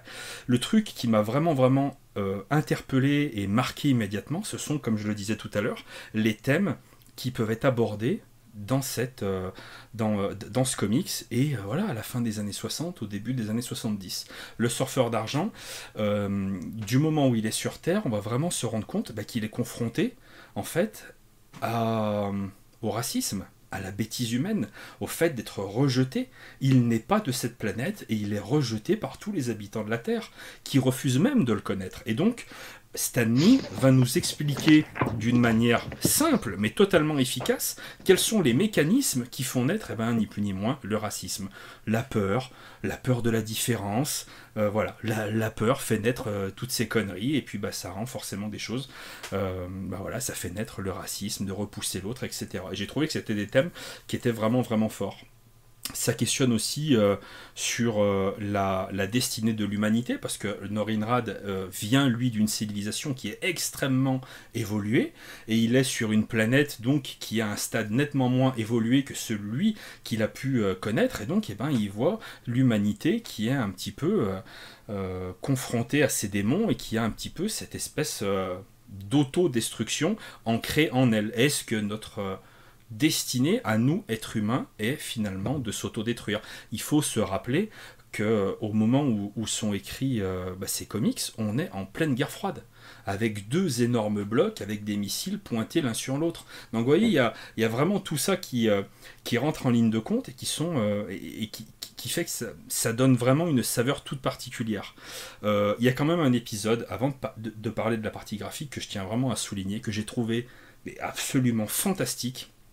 Euh, c'est quand le surfeur d'argent va être confronté en fait à, euh, à Mephisto on va se retrouver donc avec le surfeur d'argent qui est un petit peu euh, cette image de, martyr éternellement rejeté et en même temps un petit peu euh, euh, c'est un petit peu une figure christique avec une immense bonté mais qui est tout le temps rejetée par les humains. Et on a Mephisto bah, qui est ni plus ni moins que le diable tentateur. Et il veut essayer de corrompre le surfeur par tous les moyens possibles pour pouvoir récupérer son âme. Et là je vous jure moi, moi j'étais dans du Faust j'ai lu ça, c'était Faust. Euh, j'avais l'impression d'entendre du Wagner et c'était tout simplement. Euh, mais Valkyrie Mais grave, mais, mais, mais, mais c'était génial. Et c'était pas simplement à cause de l'histoire, mais c'est là où je me suis rendu compte en fait du talent de Big John Buscema. Parce que dans chacune des postures en fait des personnages, il rend en fait, euh, si vous voulez, il y a vraiment des expressions où jusqu'au bout des doigts, on arrive simplement en regardant le personnage à comprendre le sentiment qui est traversé par le personnage. On va voir Mephisto qui va voir les doigts un petit peu crochus, le dos voûté, euh, des, toujours des positions un petit, peu, un petit peu bizarres qui font vraiment démoniaque. Vraiment, c'est extrêmement bien dessiné. Et on va avoir euh, le, le, surfeur d'argent avec des, euh, des, des, traits un petit peu plus anguleux, où on le voit, où on sent la, comment dire, la, la peine euh, quasiment on peut la lire sur son corps, sur ses dessins. Et c'est vraiment, vraiment extrêmement, euh, extrêmement bon. Et il y a évidemment le talent de Big John Buscema, et il y a surtout le talent aussi de euh, Joe Synott, je sais pas si je dis bien son nom et je m'en excuse, mais l'encreur qui fait un travail extraordinaire dans les différents épisodes qui vont suivre, on va pouvoir toujours retrouver du bout schéma, mais qui ne sera pas toujours ancré par Joe Synott. Et bah, force, force, est de constater que lorsqu'il est ancré par d'autres personnes, eh ben, c'est un petit peu moins bien, en tout cas à mon goût. Et là où j'ai trouvé ça extraordinaire, c'est que le premier épisode, donc avec les 4 fantastiques, c'est du Jack Kirby. Mais c'est du Jack Kirby de 1966. Alors je sais pas s'il est au début de sa carrière, mais on sent que son style euh, n'a pas atteint encore sa pleine maturité.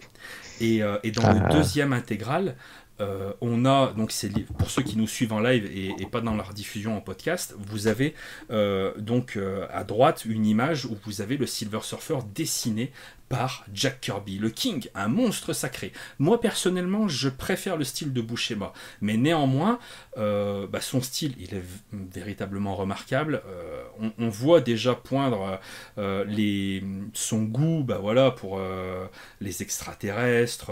On, a des, corps un petit peu plus massifs, un petit peu plus repliés sur eux-mêmes. On, a, on, voit immédiatement le, travail sur les mains qui est totalement différent de celui de Buscema. Là, on a des doigts qui sont beaucoup plus carrés vous voyez, on a une espèce de. Euh, comme si ces dessins étaient beaucoup plus instantanés et, beaucoup moins. Euh, je sais pas comment dire. On a l'impression que Bouchema et Kirby, c'est deux instinctifs au niveau du dessin, mais qui partent dans des directions totalement opposées, mais qui se complètent à merveille. Voilà, moi j'aurais tendance à dire que ces deux comics, si vous êtes vraiment vraiment fan du surfeur, évidemment c'est pour vous. Si vous aimez euh, le, côté un petit peu euh, archéologique, historique euh, qui peut y avoir dans les comics, c'est pour vous. Si vous avez envie de découvrir des dessinateurs, un scénariste comme Stanley euh, et, le travail qui pouvait se faire à cette époque, c'est aussi pour vous. Si euh, c'est juste pour avoir une première lecture sur le surfeur d'argent, honnêtement, passez votre chemin. Je pense qu'il y a autre chose qui peut être beaucoup plus sympa. Les deux tomes sont à 35 euros l'un, ça vous fait 70 euros les deux tomes. Mais voilà, si vous êtes fan de comics euh, et du surfeur d'argent, c'est vraiment, vraiment un incontournable et je ne regrette pas du tout mon investissement. Et j'ai beaucoup parlé, et du coup, je vais vous passer la parole, euh, et je vais commencer bah, par Laura et par Adrien. Euh, qu'est-ce que vous pensez de ces épisodes du Surfeur d'Argent? Parce que je pense que vous les avez lus, vus, aperçus. Alors euh, moi, bah, j'ai lu les premiers épisodes là dont tu parlais. tu sais quand il est enchaîné sur Terre, tout ça, tout ça. Donc, De mhm. John Buscema, c'est ça à ce moment-là? Ouais. qui dessine? Et les premiers par Jack Kirby, oui, effectivement, c'est ça. Euh, moi, j'avais découvert ça ado, j'avais adoré. Euh, encore aujourd'hui, je les relis régulièrement. En fait, c'est comme une Madeleine de Proust pour moi, parce que je les ai dans, un, dans les recueils de Nova, tu sais, que, dans lequel on peut tomber dans les brocantes. et euh, j'avais réussi à en choper 4-5 d'affilée, et ça m'avait fait un arc quasi complet justement du surfeur d'argent, et, j'adorais. Je sais pas, quand j'ai eu 14-15 ans, je le redécouvrais en quelque sorte, et, mhm. parce que genre, j'avais les Nova depuis l'âge de 12 ans. Et je sais pas, j'avais l'impression de redécouvrir le truc. Alors que quand j'étais plus jeune, c'était un super-héros qui me saoulait en fait. Parce qu'il était tout le temps en train de pleurnicher, tu vois, justement sur, sur son sort, sur oh, ma Zana, Zara, je sais plus comment elle s'appelle, ça. Chala, Chalabel. C'est ça, non, le nom de son amoureuse. Chalabal, tout ça, tout ça.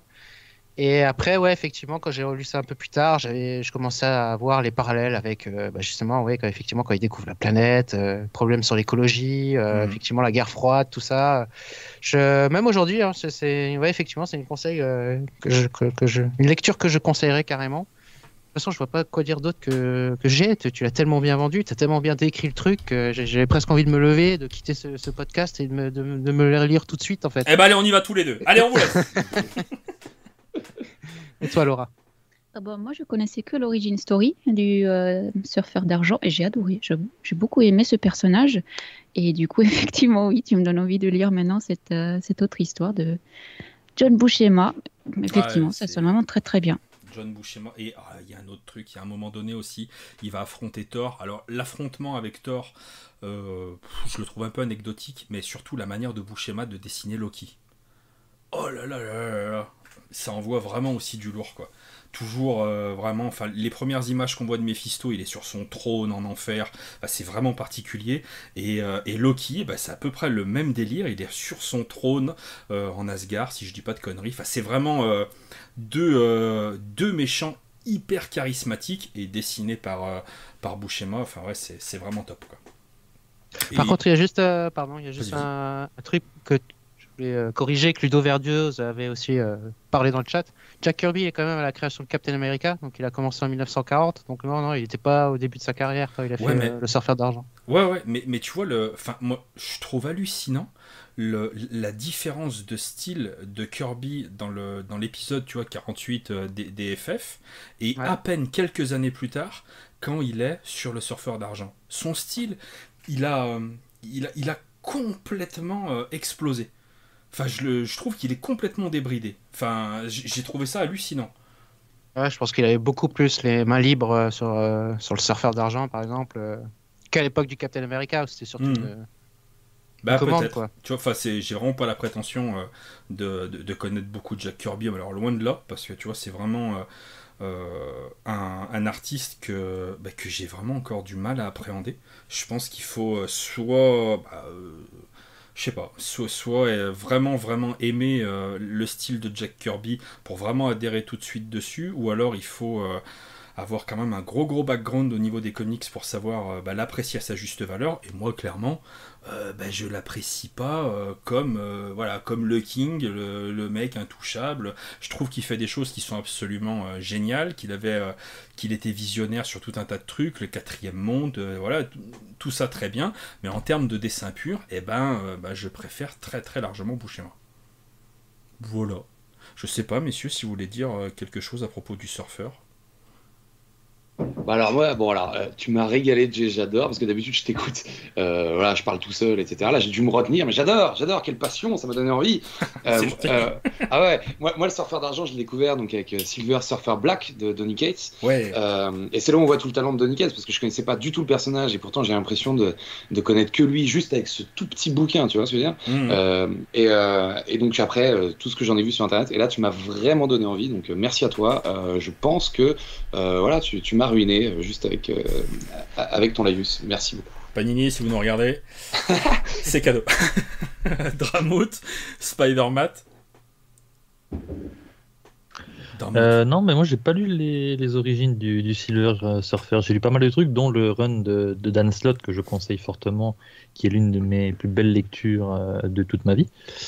mais non, je n'ai pas lu les, les origines et ces épisodes. Alors, juste parce que je trouve ça super intéressant, euh, je me permets, le run de Dan Slott, il est donc en 5 tomes. Il y a 1, 2, 3 et ensuite 1, 2, parce que c'est pas Panini, parce que c'est compliqué, parce que ça se mérite, parce qu'il casse les couilles. On peut se le dire bien tranquillement. J'ai réussi à trouver deux fois 1, 2 et 1, 2. Il me manque le 3. Et il est à, euh, au minimum, il a 80 euros euh, sur, dans, sur le, d'occasion. j'arrive pas à trouver mes mots. Ils, sont de plus en plus, mais tous, ils sont de plus en plus difficilement trouvables en fait. Ouais, mais ça fait. Et c'est dommage parce que franchement, c'est une histoire merveilleuse. J'ai toujours pas attaqué ça, alors que voilà, il me manque juste un tome, un panini, mhm. euh, s'il vous plaît, quoi, le, run de Dan Slott. Sortez-nous un, un, joli truc ou rééditez les. Euh, les il y a un omnibus euh, VO, hein, sinon. Hein. Si, pour ceux qui sont à l'aise avec la VO, il y a, bah, il y a un bel omnibus. Hein. Et si Panini nous écoute, alors du coup, j'ai beaucoup entendu parler de Silver Surfer Requiem, hein, si vous voulez rééditer ça pour, un jeune lecteur, ce serait gentil. Parabole aussi, c'est bien. Ah, Parabole, c'est édité, c'est sorti, non? Oui, ouais. c'est édité. Et, ah, je vais y aller, je vais. Le truc que je voulais rajouter, tu vois, parce que sur le, le Silver Surfer Black de Donny Cates, le oh truc que j'ai trouvé vraiment, vraiment fort, c'est que donc à la fin, sans spoiler, mais euh, il y a vraiment, euh, comment dire, une ouverture psychologique euh, du personnage pour euh, potentiellement que ce soit repris par un autre derrière, où justement on sort un tout petit peu de, euh, du côté morose, pleurnichard du surfeur, qui est quand ah, même un petit peu présent. Dans Thanos Gagne, ça spoil pas hein, si je dis ça. Dans Thanos Gagne, son retour, donc moi je trouvais ça, enfin je trouvais ça génial du coup. C'est vrai qu'il prend une autre, ah, une autre dimension, beaucoup plus flippante, beaucoup plus. C'est épique dans Thanos. Ouais, c'est. Dramout, je sais pas si tu l'as lu ça. Nope, pas du tout. Il n'aime pas les anciens récits de ah Je tente quand même, je tente. Ça vaut le coup. Hein. pas forcément tout, tout, parce que euh, voilà, c'est quand même particulier. C'est pour ça que je dis si. Enfin, ça vaut peut-être pas le coup de balancer 70 balles là-dedans euh, si. Comment Ils avaient fait un omnibus à l'époque, ouais. Panini. Ouais, Bah avec les deux. Hein. avec les deux. L'omnibus en fait reprenait les, deux intégrales. C'est pour ça que j'avais pris ces deux-là. Sauf les numéros des 4 fantastiques euh, qui sont dans le tome 1, enfin dans la première intégrale du coup. Ah ouais. en fait, l'omnibus, c'est vraiment du numéro 1 à 18 de la première série du surfeur et quelques inédits. D'accord. Eh ben merci. Et eh ben du coup, on va pouvoir passer à la geekerie suivante. Et eh ben voilà. Et ben on est pas mal. Je sais pas ce que vous en pensez. Et, euh, et, on va euh, on va se détendre un peu, on va parler bouffe. Oh là là. Oh bah alors, ma surcharge pondérale euh, ne va pas s'arranger. Puisque Dramou, tu vas nous parler d'une série Netflix, The Chef Show. Ouais. Chef Show il y a Vanessa dans le chat. Vanessa, tu n'hésites pas à corriger mon accent de merde. Euh, en 2014 sortait un film euh, donc réalisé par euh, John Favreau qui s'appelle Chef, qui est à mes yeux une pure pépite. Et pour quelqu'un dont la bouffe fait, fait une trop grande représente une trop grande partie de ma vie, c'est du c'est un gros gros plaisir.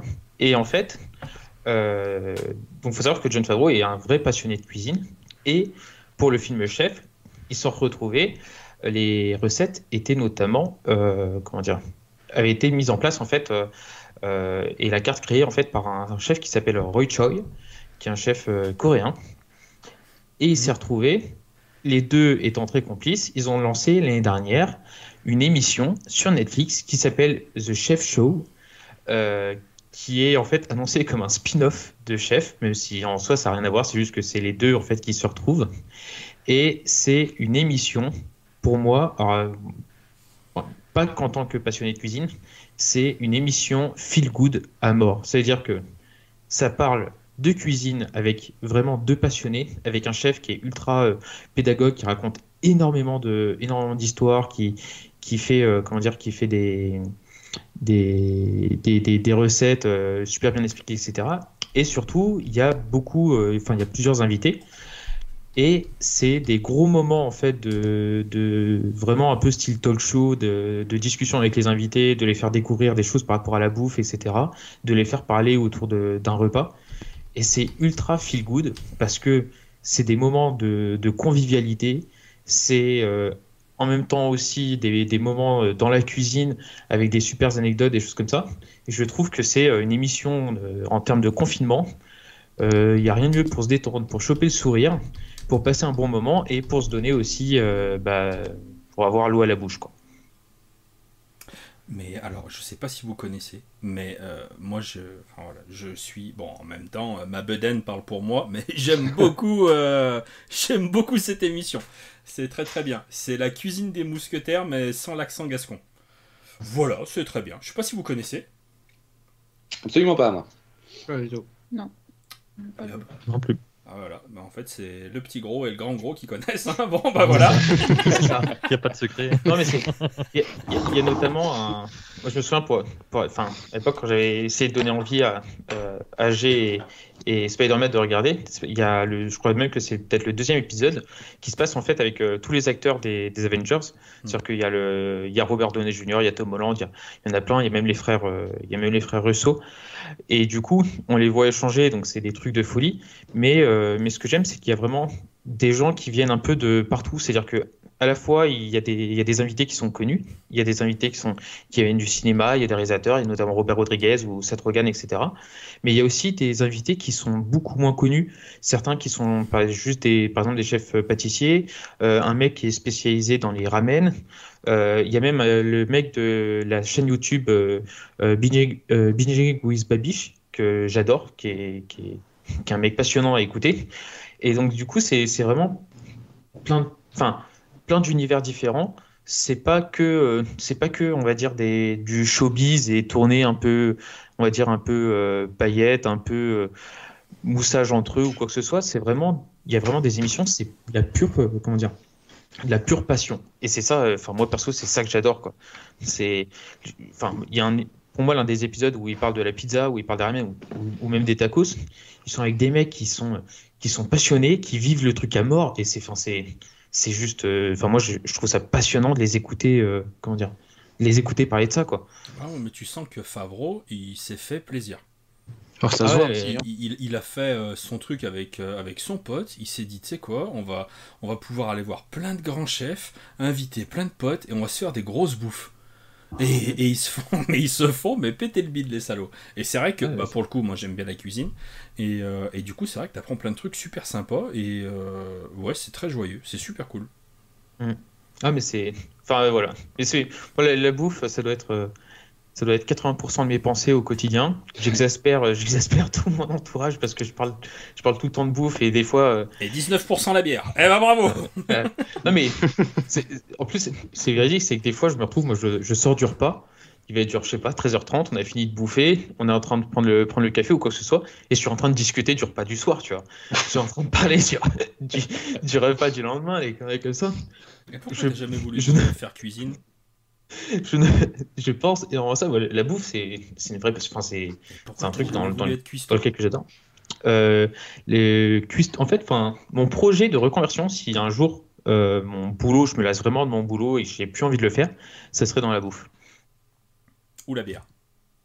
Non, ça serait ouf. C'est mon, truc, il est déjà, enfin, on va dire, mon plan de secours, il est déjà un peu construit, il est déjà un peu établi. Il, est, il sera juste amené à évoluer en fait un peu avec le temps en fonction de comment euh, tout évolue, l'offre et la demande évolue, etc. La formule, etc. Mais ouais, il est déjà un peu construit et ce serait, ce serait dans la bouffe.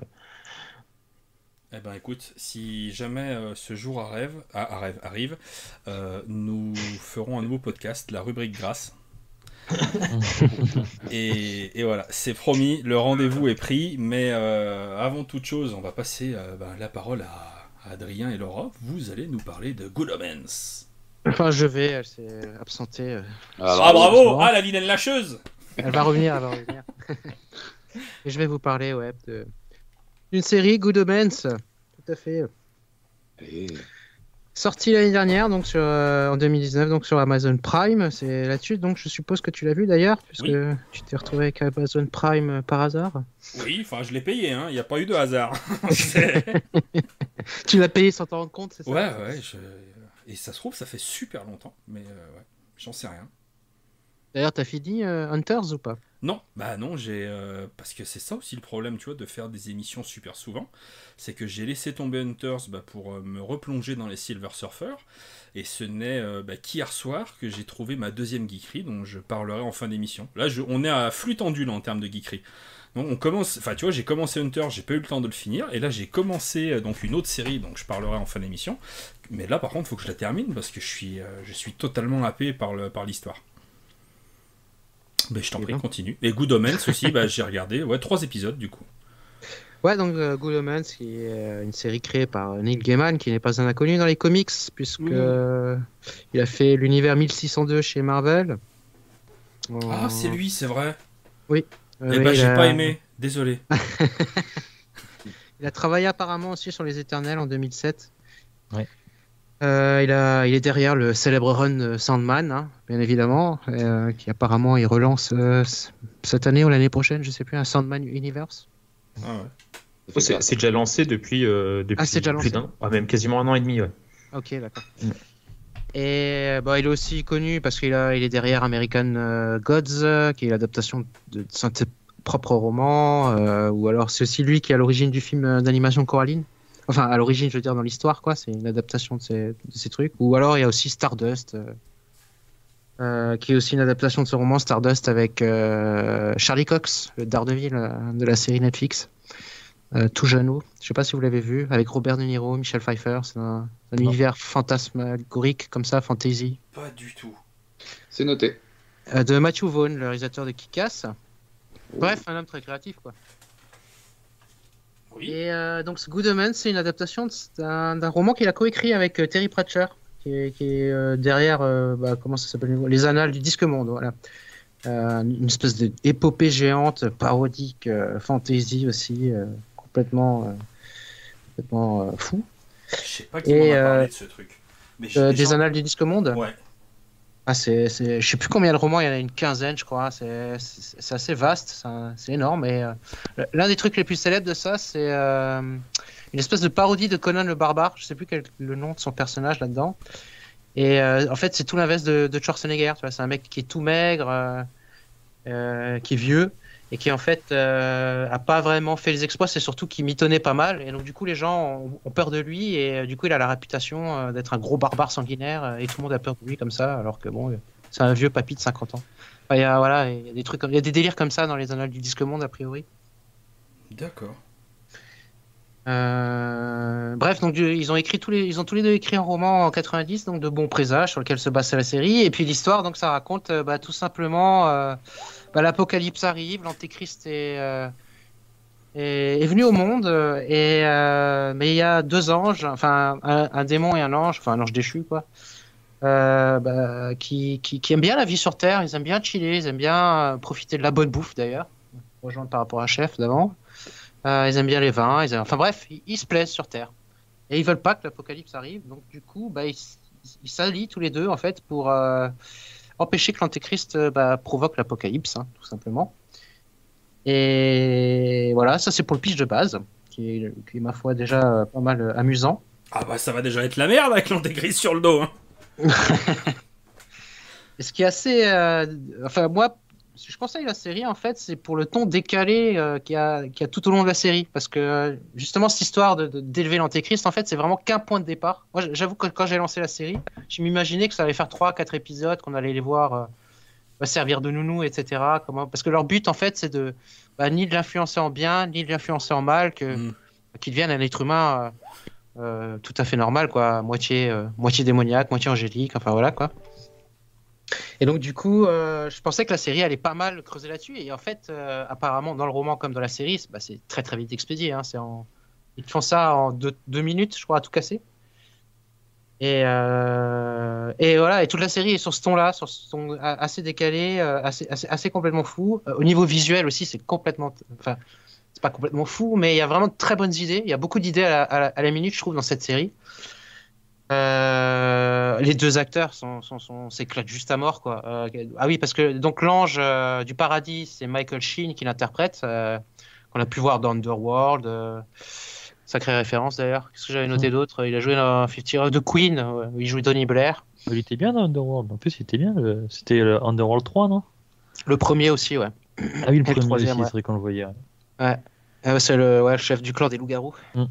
Et, David Tennant, donc le célèbre Doctor Who, euh, qui s'éclate à mort euh, dans ce rôle de démon euh, à la cool. et puis la série Broadchurch, apparemment, Broadchurch, apparemment est pas mal du tout. Je l'ai pas vu personnellement, mais on m'en a dit beaucoup de bien. Je me fais que des ennemis à dire que j'ai pas aimé, donc je ne me prononcerai pas. D'accord. Broadchurch? Ouais, mais tout, le monde m'engueule, hein, tout le monde a adoré, donc je ne dirai rien. Moi j'ai adoré, donc euh, je dirais juste qu'Antoine dit de la merde. Mais, euh, voilà, c'est ça. Et ça parle de quoi exactement, Broadchurch d'ailleurs euh, En fait, Broadchurch, c'est il y a un gamin qui est retrouvé mort et en fait il, enquête avec. c'est David Tennant qui enquête avec Olivia Colman. Donc déjà, quand il y a Olivia Colman, c'est égal bon. La mère du gamin en plus est jouée par la nouvelle Doctor Who. Et donc en fait, c'est toute une enquête du coup sur, sur une saison. Et la deuxième saison, en fait, on va dire, est un peu. Est un enfin deuxième troisième saison ça se passe un peu sur le procès et en fait sur le passé de, de, David Tennant et du coup qu'est-ce qu'il y avait un peu derrière quoi. D'accord. Euh, mais la série est terminée ou pas? Parce que j'avais vu que je sais pas euh, il y avait oui, deux oui, saisons. ouais, c'est euh, trois du coup. Trois saisons. Trois. Mm. ok. Bah, c'est ma foi ça m'a l'air très intéressant. Et puis il est aussi connu pour, pour avoir joué dans Jessica Jones c'est vrai avant que quelqu'un le dise dans le chat hein. le méchant qui grave L'homme violet, Purple Man. Bref, une série euh, assez complètement délirante euh, qui, joue, qui, brasse énormément de thématiques, que je trouve super intéressantes. Euh, par exemple, bah, l'ambiguïté. Bah, bah, par exemple, le démon et l'ange ont une, relation très ambiguë. Il faut, savoir que les acteurs ont avoué en interview qu'ils l'ont joué comme si c'était un couple en fait. Ouais ce qui donne pas mal de piquant à leur relation, je trouve, et euh, pas mal de sous-entendus, sous-entendus, parce que forcément, enfin forcément non, mais dans la série, c'est pas explicitement mis en scène comme ça, quoi. C'est euh, plus mis en scène, euh, enfin tu, peux les voir comme des amis, quoi. Il a... Ça joue beaucoup sur, le, sur les, les, apparences, sur les fausses apparences, etc. Bah, par exemple, le paradis, bah, finalement, ça a pas l'air très sympathique, vu comment ils montrent ça. Euh, T'apprends que, par exemple, aussi, tous les créateurs, tous les artistes, les, surtout les auteurs de musique se retrouvent en enfer, systématiquement. Voilà. Donc, euh, en enfer, ils ont Mozart, euh, euh, Bob Marley, tout ça, tout le monde. Bob Marley, j'aurais dit oui, tu vois. Parce qu'il il a eu une bonne vie. Mozart, je savais pas. Elvis Normal. Non, Elvis n'est pas mort. Il vit dans le Missouri, il a ah actuellement 94 ans. Euh, et, la mini-série, parce qu'a priori, il n'y aura pas de saison 2, ce qui, me paraît tout à fait logique. Euh, non à cause de la fin, mais surtout parce que le roman a été coécrit avec Terry Pratchett, comme euh, je l'ai expliqué avant. Et en fait, Neil Gaiman a beaucoup insisté pour faire la série en hommage en fait à, son ami qui est décédé en 2015. Et donc, en fait, la série lui est dédiée. Et euh, beaucoup de gens, bien sûr, vu, l'inventivité de la série, etc., euh, auraient souhaité une saison 2, mais euh, voilà, lui, il est vraiment pas chaud parce que bah, ce serait continuer une histoire qu'il n'a pas commencé seul, quoi, en fait. Mais je veux pas terminer sur une note un peu triste, là, je me rends compte en racontant ce truc. pour moi, cette série, c'est vraiment un antidépresseur, une bouffée d'air frais. elle est inventive, c'est speed. Y a, les thématiques abordées sont vraiment intéressantes. On, ils prennent pas les spectateurs pour des idiots. Hmm. Euh, Neil Gaiman nous perd pas non plus dans un délire euh, complètement euh, philosophique, religieux, je sais pas quoi. Il prend vraiment ça à la rigolade. C'est vraiment la, religion, la religion, la philosophie en entière, hein, pris à la rigolade, pris sur un ton décalé, amusant et loufoque. Voilà. Voilà, c'est tout ce que j'ai à dire sur, sur Good Omens. Donc, je vous laisse la parole. Alors, je viens de vérifier, euh, si Elvis n'était pas mort, il aurait aujourd'hui 85 ans, hein, excuse-moi, mais bon. Bah, ah, j'étais pas loin. Hein. On sent que ça l'a embêté, ça. Pardon. Euh, ah, mais je me disais bien que je l'ai vu, il était pas trop en forme euh, tout à l'heure au Monoprix, enfin bref. Mais... Est-ce qu'il avait son attestation? Ah bah, je vais pas, je vais pas demander. Ah bah voilà, tu vois, pas bon sur les finitions, pas bon, pas bon. alors du coup, qui c'est qui veut parler de, de Good Omens? Parce que moi j'ai vu que trois épisodes, même si c'est la moitié de la série. Euh, bah, moi, je sais que du coup, j'avais vu, j'avais parlé de la première saison il y a bah, quasiment ouais quand elle était sortie, et ça m'avait bien, ça m'avait bien emballé à l'époque, j'avais bien aimé. Et euh, et comment dire? Et pour le coup, quand j'en avais, bah, quand j'en avais parlé l'année dernière, j'avais, enfin, j'avais dit, c'était un bon passe-temps, euh, ça se regarde tout seul, etc.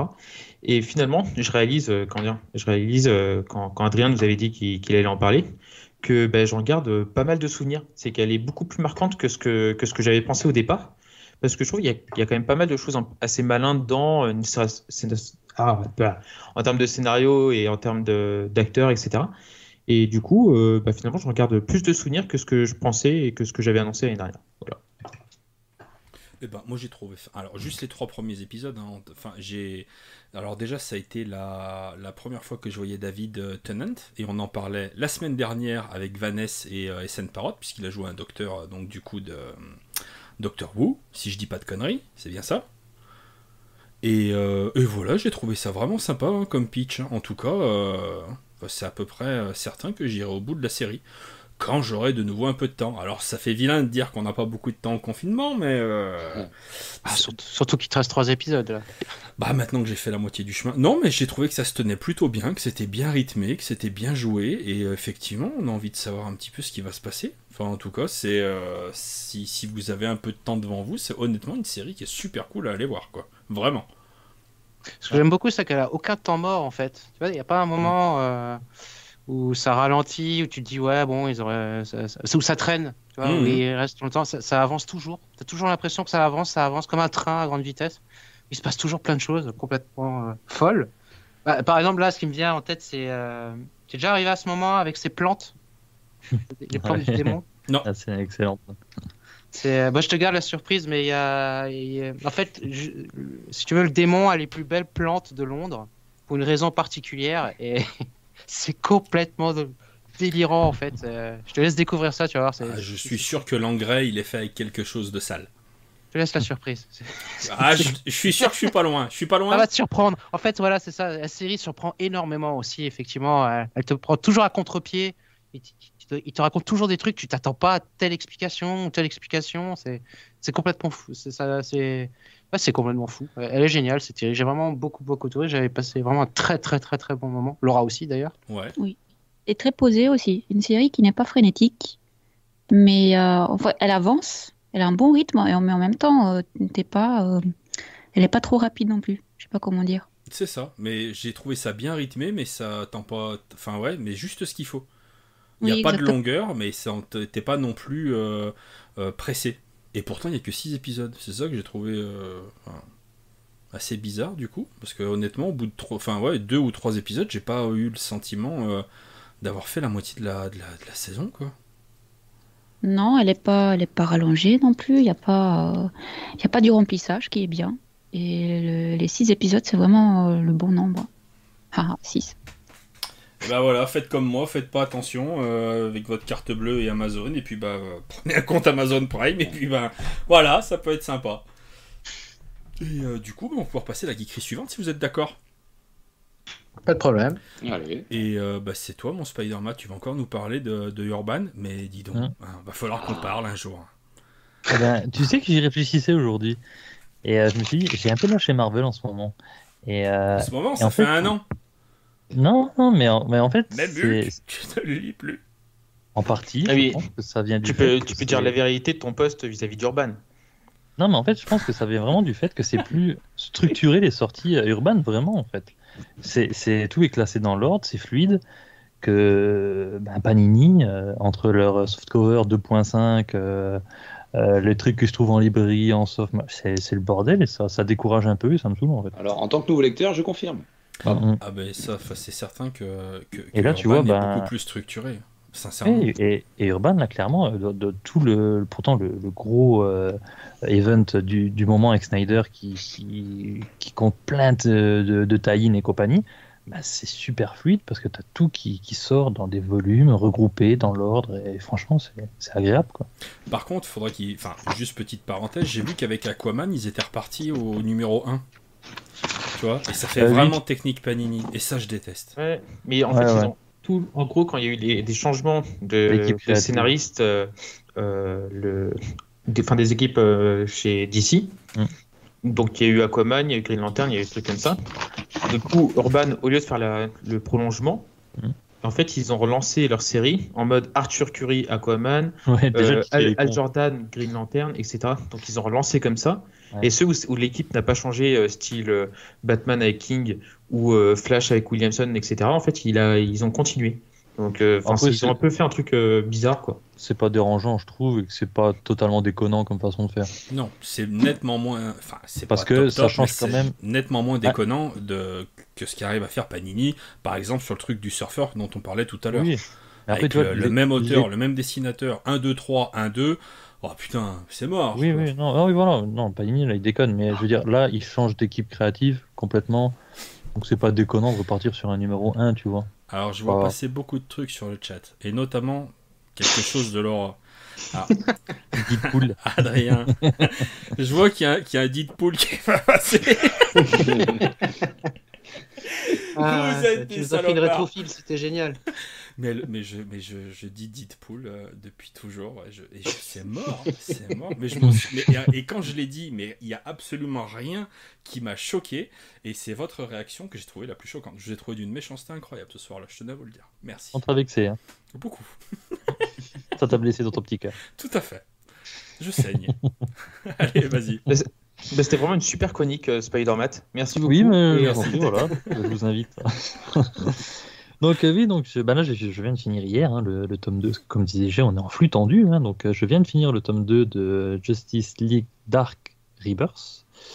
donc scénarisé par James Tynion Ford et dessiné par entre autres alors je me souviens jamais comment il s'appelle c'est Alvaro Martinez Bueno voilà entre autres. D'ailleurs, j'avais vu ces planches originales de cette série à la Comic Con à Paris, à 400 balles la planche, c'était beau. Elle est, crayonnée. Et t'en as pas pris et... franchement, j'étais à deux doigts. Mais j'avais le train et tout, c'était chiant. Un Dyson à acheter. Ouais, un Dyson à acheter. Bref, euh, donc Justice League Dark Rebirth, c'est quoi? Bah, En fait, euh, après donc Batman Metal, on en revient toujours à Batman Metal, hein, ça foutu la merde. Après Batman Metal, le mur source donc a été pété. Euh, et l'ordre cosmique un peu chamboulé, et une faille s'est créée dans une dimension. Euh, en gros, la dimension originelle de la magie, de tout ce qui touche à la magie dans l'univers d'ici. En fait, on va apprendre que dans, les dans, les temps anciens, les premiers qui ont touché à la magie, en fait, ont été piqués plus ou moins de la magie dans cette dimension et la ramener sur Terre, en fait. Euh, donc cette, euh, dimension euh, de, magie, qui est bah, extrêmement ténébreuse, mauvaise, va essayer de passer dans, dans notre monde, donc sur Terre, pour absorber toute la magie qui est en fait. pour contrer ça, Wonder Woman met un peu sur pied une équipe des plus puissants magiciens de l'univers d'ici, dont Constantine. Euh, il y a Zatanna, Swamp Thing. Puis on a aussi des personnages un peu plus, euh, un peu plus étranges, je dirais, comme Manbat. Manbat qui, bah, qui est un ennemi de Batman, donc, hein, le docteur Avi Langstrom, euh, mais qui là a réussi à stabiliser son sérum. En fait, bon, en gros, c'est une chauve-souris qui parle à, taille humaine, en fait. Donc, puis en plus, c'est assez marrant, c'est cool. Manbat. Et, euh, et on a aussi Swamp Thing, euh, du coup. Et hmm. toute cette petite équipe euh, va. Hmm le détective, non? Tu l'as pas cité? Le détective Chimp, oui, le, singe qui parle, effectivement. Et donc toute cette équipe va essayer de bah, d'arrêter cette invasion magique qui est menée par l'homme inversé, donc Upside Down Man. Pardon. Qui est hyper dérangeant. C'est quand j'entends Upside Down, direct, tu vois, j'ai un petit retour disco funk qui vient. C'est tes années jeunesse. Un peu. Et d'ailleurs, j'ai mis une image euh, de, de, l'homme inversé qui est hyper euh, malsain. En fait, à chaque fois qu'il apparaît, c'est vraiment. Euh, bah, il fait flipper en fait. Il fait flipper. Et ce qui est très cool en fait dans cette histoire, ce que j'ai beaucoup aimé, c'est la caractérisation des personnages. Ils ont en fait, ils ont tous un passé. Ben, voilà, ils ont joué avec la magie, dont Constantine, qui va revenir sur les, événements de New Haven, mmh. euh, qui, l'ont marqué du coup. Et ils ont tous vraiment leur passé, toutes les erreurs. Et en fait, c'est là qu'on va vraiment se rendre compte que ben, ils ont tous des bagages qui se traînent, mais des trucs sales et, des trucs dont ils sont vraiment pas fiers. Ils essayent de faire au mieux. Euh, là, pour mettre les bâtons dans les roues de, de donc l'homme inversé, ils sont obligés de, ben, en fait, de choisir entre le moindre mal. Euh, vraiment, ils doivent faire des choix, mais en gros, c'est vraiment choisir ce qui est le, moins, moins grave, le moins mauvais. Euh, et je trouvais ça vraiment sympa. C'est vraiment dynamique. Il n'y a pas de temps mort. Euh, il y a de l'humour via Manbat en plus. C'est marrant. Et, et on a aussi, par exemple, des moments un peu, un peu épiques, comme Constantine à un moment qui se, qui se révolte contre un, contre un ennemi. Et en fait, il déchaîne un peu tous ses pouvoirs. Et il explique que, en fait, il a jamais, malgré que c'est un magicien, et comme on disait tout à l'heure, c'est plus un manipulateur, il a jamais trop utilisé ses pouvoirs magiques. Et en fait, là, il, bah, explique qu'en fait, il les a jamais utilisés parce que euh, parce qu'il avait peur de ce que ça pouvait lui faire à son corps humain, parce que ça reste un humain. Et, euh, voilà, dans une scène un peu épique, il déchaîne du coup bah, tout ce qu'il a appris depuis toutes ces années. Euh, donc ça rend vraiment, vraiment bien. La menace est vraiment, est vraiment flippante. Comme je disais, à chaque fois qu'il apparaît, on sent vraiment bah, la terreur chez, les héros. Il y a toute une dimension aussi un peu Lovecraftienne euh, les, horreurs qui viennent un peu de cette dimension, ben, ça fait un peu penser à, Cthulhu et, et toutes ces, euh, ces, monstres extraterrestres. Euh, il y en a quelques-uns. En, gros, chaque personnage qu'il voit ben, frôle la folie. Donc voilà, c'est vraiment une bonne surprise. là, pour l'instant, il y a deux tomes sortis chez Urban. Mhm. c'est une série en cours, hein, donc voilà, ça, bah, ça, suit un peu la trame aussi de, tout ce que Snyder met un peu en place. Hein, donc euh, c'est en parallèle de tout ce qui se passe à côté. Donc euh, ouais, vraiment une très bonne série que je conseille. Alors moi je l'ai pas du tout lu. Est-ce que quelqu'un l'a lu? Absolument pas. Ouais. Ah Ah Alors euh, Moi j'aime bien. Et j'aime bien Tanyan Fort moi, donc mm. c'est efficace. En fait, quand ils avaient lancé, quand ils avaient lancé notre justice, ils avaient lancé après trois, euh, trois, euh, trois Justice League. Et donc, tu avais la Justice League et que Urban appelle New Justice, que, que Spider-Man a présenté la semaine dernière. Justice League Dark, et euh, donc Battalion 4, et Justice League Odyssey. Et Justice League Odyssey, c'était bien de la merde. Moi, New Justice, ça n'avait pas plus emballé que ça au départ, donc j'avais pas forcément continué. Alors, Justice League Dark, ça m'avait bien emballé dès les premières pages. je trouve que de manière générale, le niveau reste plutôt, reste plutôt bon à chaque fois en fait. Ça reste, euh, ça reste égal. Et ben, voilà. Écoutez, si personne ne l'a lu, euh, voilà. Je, alors honnêtement, j'irai pas dessus, c'est sûr. Mais vraiment pour une question purement de budget. Mm. Parce que c'est pas possible de tout suivre. Et que, tu vois, juste le nom, hein, Justice League Dark, et eh ben, ça me fait pas envie, tu vois, ça fait juste un peu commercial. Il y a certainement des trucs sympas. Je galère déjà à te faire lire la Justice League normale. Donc, euh, oui, mais ça, tu me l'as vendu et euh, c'est sûr que j'irai. Tu, tu, sais pourquoi Dark? C'est parce que comme Justice League c'était déjà pris, c'est le même principe que pour Hellboy, tu vois. Raté, toi. Quand Hellboy est déjà pris. Alors, il a été là, chercher de loin, de loin, de loin. Mais je le voyais, je le voyais, il était prêt à sauter, prêt à, à l'affût. Non, mais, moi, c'est ma préférée. Et, et d'ailleurs, j'ai vu zéro annonce euh, de, de, Urban de sortir euh, Justice League euh, Odyssey. Et je trouve que c'est très bien parce que c'est vraiment, c'était vraiment pas bon, c'était vraiment de la merde. Je savais même pas que ça existait, tu vois. Donc, non, il y a vraiment eu aucune annonce d'Urban. Ben, en plus, le dessinateur de Justice League Odyssey, je crois que c'est, enfin, c'est Stephen, Stephen Sejic, je sais pas comment ça se prononce. Ouais. Et donc moi, j'adore les dessins. Et pour le coup, t'as vraiment le sentiment que lui, il y était et c'est juste dit bon bah d'ici ça paye mieux, ça me permet de financer mes autres trucs. Je m'en bats les couilles. ça, ça paye l'électricité et l'eau. c'est ça. C'est pas impossible en plus. Hum. Eh bien, euh, merci. Et donc du coup maintenant, euh, bah, je vais te passer la parole, mon cher Antoine, et toi tu vas nous parler d'un jeu vidéo, plutôt d'une trilogie. Oh là là là là, oh là là là là. Ok, d'accord. Ok. Donc je, vais essayer de faire court, mais ça va pas être évident, d'accord. Euh, donc on est, on, est tranquille. T'es comme à la maison. Ah, je vais vous parler d'un coup de cœur absolu. Euh, moi, je suis un, j'étais un gros joueur, je joue moins en ce moment, puisque euh, je suis doté d'un Mac et que je n'ai plus le PC qui était disponible et je n'ai plus de console.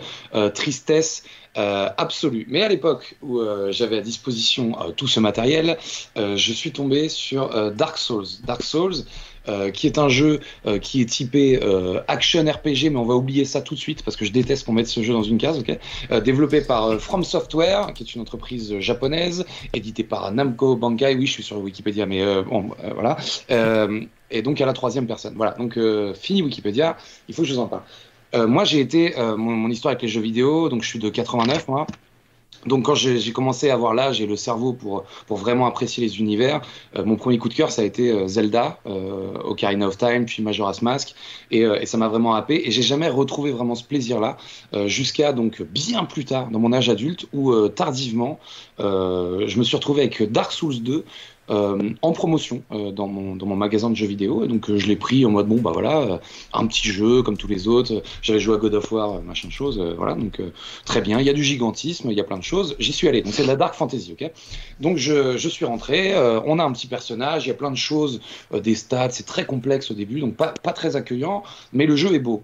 Et donc je me suis mis à avancer et je vois un gros colosse arriver devant moi très vite. Et donc à, l'instar de tous les jeux vidéo qui sortent, hein, les triple A, j'y suis allé, j'ai bourriné le bouton pour attaquer et je suis mort.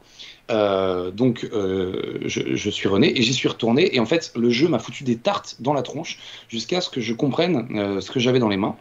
J'ai commencé par le moins bon de, la trilogie, il paraît, mais moi j'ai beaucoup aimé. Et donc c'est un jeu qui, va justement à l'inverse de tout ce qu'on se trouve dans l'univers vidéoludique. C'est-à-dire qu'il te prend pas par la main. tout, ce que le jeu va te raconter, c'est ce que tu vas mériter d'entendre et de vivre. Euh, c'est-à-dire que si tu pars du principe que ce jeu, euh, tu, vas, tu vas lui consacrer aller euh, une heure, deux heures, une semaine, et puis après basta, il va pas t'offrir grand-chose d'autre que de la frustration. et d'ailleurs, il a une réputation de jeu dur, mais, mais je, je, trouve, je la trouve pas juste cette réputation, puisqu'en fait, les hardcore gamers comme Mister MV, que je sais pas si vous connaissez un peu ces gars-là qui, qui, bah, qui sont réputés pour aller sur les jeux durs, ils y vont pas sur ce jeu-là, puisque c'est un jeu en fait qui te récompense sur ton implication. Euh, dans le jeu. C'est-à-dire que plus tu as envie de le comprendre et de le maîtriser, plus il va te récompenser. Et mon Dieu, euh, euh, je sais pas comment dire, c'est au-delà du jeu vidéo. D'ailleurs, pour te, pour te couper très vite, sur le point, euh, est-ce que c'est un jeu dur ou quoi? Parce que du coup, il est réputé pour être un, jeu dur. Moi, je sais que bon, c'est pas moi, c'est pas mon style de jeu, j'avais essayé, voilà. Mais oh. il y, a, un podcast qui s'appelle, du coup, Fin du Game, qui est un podcast qui analyse les, jeux vidéo que je recommande, que, moi j'adore.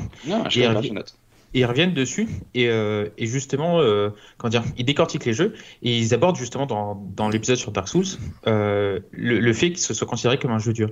Et, ils expliquent qu'ils font, c'est quand même un jeu qui a été fini par des mecs qui l'ont joué sur des tapis de Dance Dance Revolution, des mecs qui ont qui l'ont terminé avec les contrôles de la de la guitare de Guitar Hero, des mecs qui l'ont fini les yeux bandés, les trucs comme ça.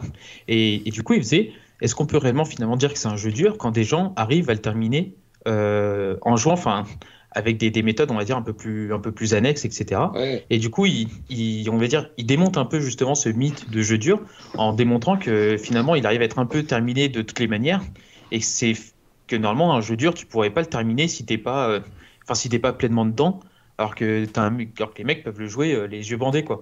Et je trouve que l'analyse qu'ils font justement sur le fait de est-ce que c'est réellement un jeu, un jeu dur vis-à-vis de la façon, enfin des méthodes où tu peux le terminer, je trouve que c'est justement ça, ça apporte une belle discussion sur euh, est-ce que c'est vraiment un jeu dur comme tu, comment dire, comme tu l'évoques là. Quoi. Ouais, mais, en fait, surtout que c'est en fait, c'est un, un, jeu qui est cruellement juste, euh, qui exige de toi de pas être considéré comme les autres jeux que tu prends, euh, qui vont te prendre par la main, où tu vas finir l'histoire ou ne pas aimer l'histoire et les arrêter. En fait, c'est un jeu qui va, qui va dire ok, mon histoire, mon univers et tout, ça, ça se mérite, mais pas par euh, pas par ton euh, talent de joueur, c'est pas ça, par ton implication. C'est-à-dire qu'il va falloir que tu acceptes euh, de, de, mourir parce qu'il est, à, est échelle humaine. En fait, ça, donc déjà, il est magnifique et, et, ça joue sur le gigantisme. C'est-à-dire qu'en gros, ça se veut être une je sais pas comment dire. Le, pour moi, le but des jeux vidéo, c'est d'avoir une, une, réelle influence sur tes émotions euh, et, et, la frustration que tu peux en ressentir, etc. Il faut que tu l'acceptes comme tel, comme, euh,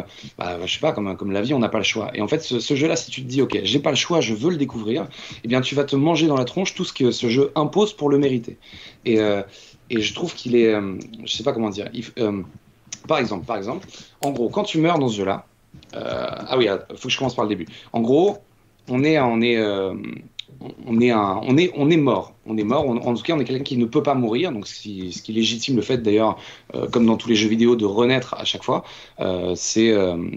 Comment dire C'est c'est dans l'histoire et c'est très bien raconté. Et donc, du coup, à chaque fois qu'on tue un adversaire, ou, euh, on récupère ses âmes, et les âmes s'additionnent, et ces âmes-là peuvent te permettre soit d'évoluer toi, de te rendre plus fort, soit d'acheter de l'équipement, et elles sont très précieuses. Et à chaque fois que tu meurs euh, dans le jeu, donc le jeu te punit parce que tu as été imprudent, parce qu'il est très juste ce jeu, hein. c'est juste que tu as été imprudent, quand tu meurs, tu peux pas dire ah, c'est la faute à la manette, c'est le jeu qui est nul. C'est en gros, à chaque fois que tu meurs, tu te dis ah oh, putain, j'ai encore déconné. C'est pas parce que... quoi.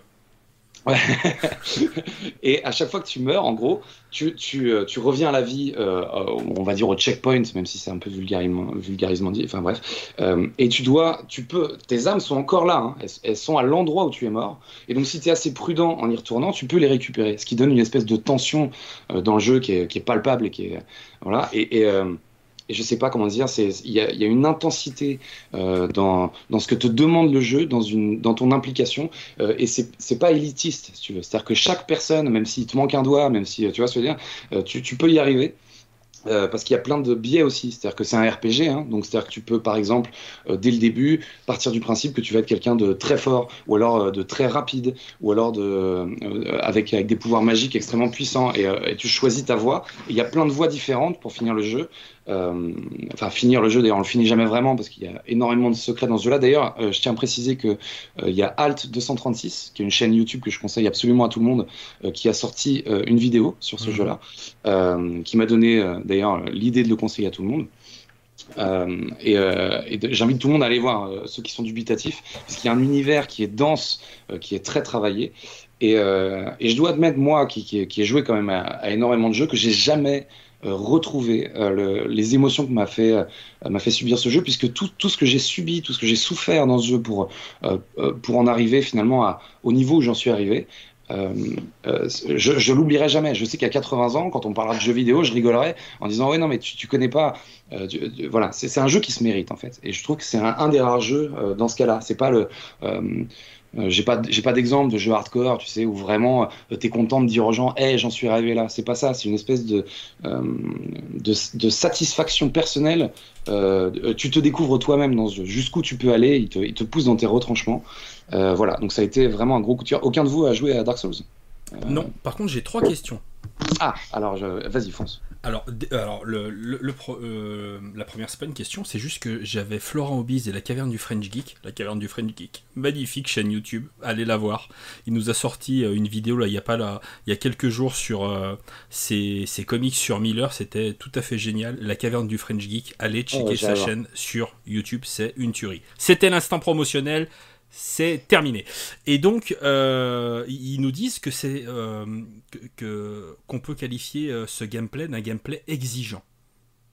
ouais, ouais, exigeant, effectivement, effectivement. mais, mais juste, il est, il est vraiment juste. C'est-à-dire qu'en fait, à chaque fois, en fait, il punit les, les, les, joueurs flemmards que nous sommes. Parce qu'en fait, finalement, le média vidéoludique, son but, effectivement, c'est nous de nous vendre du divertissement. Donc euh, voilà, donc en fait finalement le scénario souvent il, il est qu'une excuse pour être une, une, succession de gameplay où finalement on, voilà on, on, essaie de voilà on rend ça de plus en plus dur mais on te prend un peu par la main.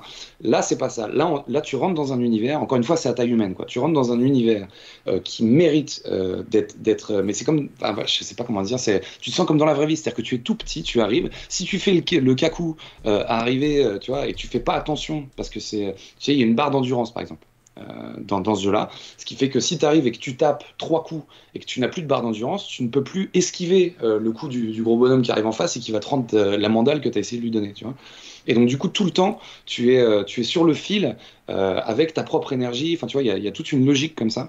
Ce qui fait que, ouais, il est, exigeant. Comme, mais enfin selon moi après peut-être que je suis un peu entre guillemets élitiste mais comme comme les jeux devraient l'être tout le temps c'est à dire qu'en fait pour moi ce média là il, il devrait, en tout cas moi c'est ce que je voudrais, je voudrais que chaque jeu vidéo me mette dans cet état-là d'exigence avec moi-même, genre ah, putain mais fais gaffe, euh, ce jeu se mérite quoi. Bah, les, jeux vidéo euh, c'est comme le cinéma en fait, tu... ou comme la musique ou comme n'importe quel art finalement maintenant, bah, il enfin voilà il y en a pour tout et pour tout le monde, mais je comprends tout à fait euh, qu'avoir des, des, jeux qui, bah, qui t'imposent en fait à, à, vraiment, comment dire, rentrer dedans, à t'investir complètement en tant que joueur pour pouvoir profiter complètement eh ben, de, cette expérience vidéoludique, et ben forcément c'est super intéressant. Et à contrario, euh, tu vois, il n'y a pas longtemps, je me suis fait quelques chapitres euh, du mode histoire du dernier euh, Call of Duty. Bon, c'est, il y a rien de plus con. Enfin, tu vois, tu, tu, tu, suis, tu tires, tu, mais c'est, c'est comme un film à gros budget. C'est totalement décérébré, mais c'est sympa pendant un petit moment et, et voilà. Bien sûr. Bien sûr, non, je, ne suis pas pour interdire les autres styles de jeu. Non, non, bien sûr, bien sûr. Mais c'est, mais, mais, j'aime bien tout. Par contre, c'est vrai que du coup, de la manière dont on parle, forcément, ça me pique. Mais c'est en termes de temps. Euh, voilà quoi. C'est ah, vrai, c'est vrai, c'est vrai que ça demande un investissement ce jeu-là. Euh, on peut pas, c'est pas un jeu qu'on peut savourer en s'y mettant une fois, puis une fois qu'on rage, on l'éteint et on n'y retourne plus. Euh, mais en plus, il est, il est, exigeant, pas que dans son gameplay. Alors forcément dans son gameplay, puisque c'est par ce biais qu'on accède au reste, mais même par son univers. C'est-à-dire qu'il y a énormément de. Alors déjà, c'est très poétique. En tout cas, moi, je suis très très friand de, de cette poésie-là. C'est très noir, très sombre et, et, très profond. Vraiment, si, si, vous regardez, encore une fois, je, je vous conseille. D'ailleurs, la vidéo, j'irai la voir c'est quoi C'est euh, tu m'as dit euh, la caverne du French Geek. Ok, j'irai voir sa vidéo, euh, promis. mais en gros, il y a il y a tout un univers poétique, c'est-à-dire qu'ils te mettent pas le scénario sous le nez. C'est à force d'aller parler au PNJ, de, de, de, de, prendre des risques, de faire attention aux tout petits détails, parce qu'il y a tellement de détails dans ce jeu. Et, euh, et je sais pas si vous êtes familiarisé avec la notion de, bah, game design dans, les jeux vidéo. Euh, et, euh, et, notamment donc cet univers. En fait, ce qui est génial, c'est qu'au début, tu es perdu et tu as l'impression que c'est immense. Et au fur et à mesure où tu avances, il y a des raccourcis qui se créent. Et, et, et, au fur et à mesure, tu te rends compte à quel point ce monde, finalement, il est, il est compréhensible. Et chaque pas que tu as fait, a permis, euh, t'a permis de, voilà, d'accéder au monde et il devient un peu le tien, ça devient un peu chez toi en fait, tu vois, euh, malgré euh, tout ce que tu en as souffert pour être là. Et, donc oui, effectivement, c'est un jeu qui demande de l'implication, mais, mais qui te récompense. Pour, pour chaque effort que tu fais dans ce jeu, tu as, une, satisfaction personnelle que j'ai jamais retrouvée ailleurs en tout cas. Et tu peux commencer par n'importe quel opus. Bah, j'ai commencé par le 2 qui est censé être le plus mauvais et, et honnêtement j'adore la série aujourd'hui telle que je l'ai commencé. Alors selon moi, j'ai pas fini le 3. J'ai pas fini le 3, euh, malheureusement. Il faut que j'y retourne. Euh, tristesse. Mais j'ai effectivement le 1. Le 1, c'est un chef-d'œuvre. Euh, si, si, vous voulez, voilà, si vous voulez prendre.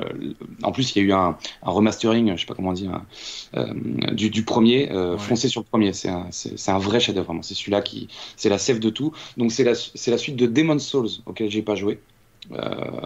Pour, pour, info, mais en gros, le, le côté grandiose commence à Dark Souls. Donc, le premier est génial. génial. Alors, je m'engage. Je m'engage. Ah, oh, oh. Lorsque mes enfants auront quitté le foyer, euh, à peut-être jouer à Dark Souls. ok. Ah, je m'engage petitement. Hein. Je la joue vraiment petit bras, mais sincère. Mais vraiment. Sachant qu'il y en a un qui a pas de jambes, donc il est pas prêt de quitter le foyer. Alors. Euh... Ouais, ça va être compliqué. Bon, on le jettera par la fenêtre s'il faut. oh non. Euh, mais je sais pas si vous avez des questions sur Dark Souls. En tout cas, euh, mais quelle passion.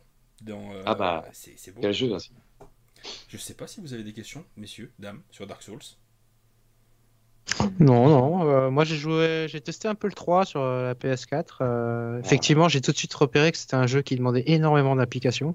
Et ah oui, je tiens à préciser qu'il faut pas hésiter. C'est-à-dire que moi, je l'ai fait en deux étapes. C'est-à-dire qu'au début, je me suis jeté dedans à corps perdu et je m'y suis perdu. J'ai perdu patience et je suis allé voir un peu comme avec les comics. Hein, je suis allé voir sur internet et donc il y a un gars qui est qui est, qui, qui, est génial en français, qui s'appelle Exserve, E-X et Serve après, euh, qui, euh, qui a lu les jeux euh, plus que tout le monde et qui, qui fait des vidéos explicatives sur comment avancer. Et ce qui est, ce qui est assez rigolo, donc on se spoil un peu, sauf que lui, donc il joue une certaine catégorie, c'est-à-dire qu'il joue foi, mais il, il, te montre un peu comment avancer dans le jeu à sa sauce.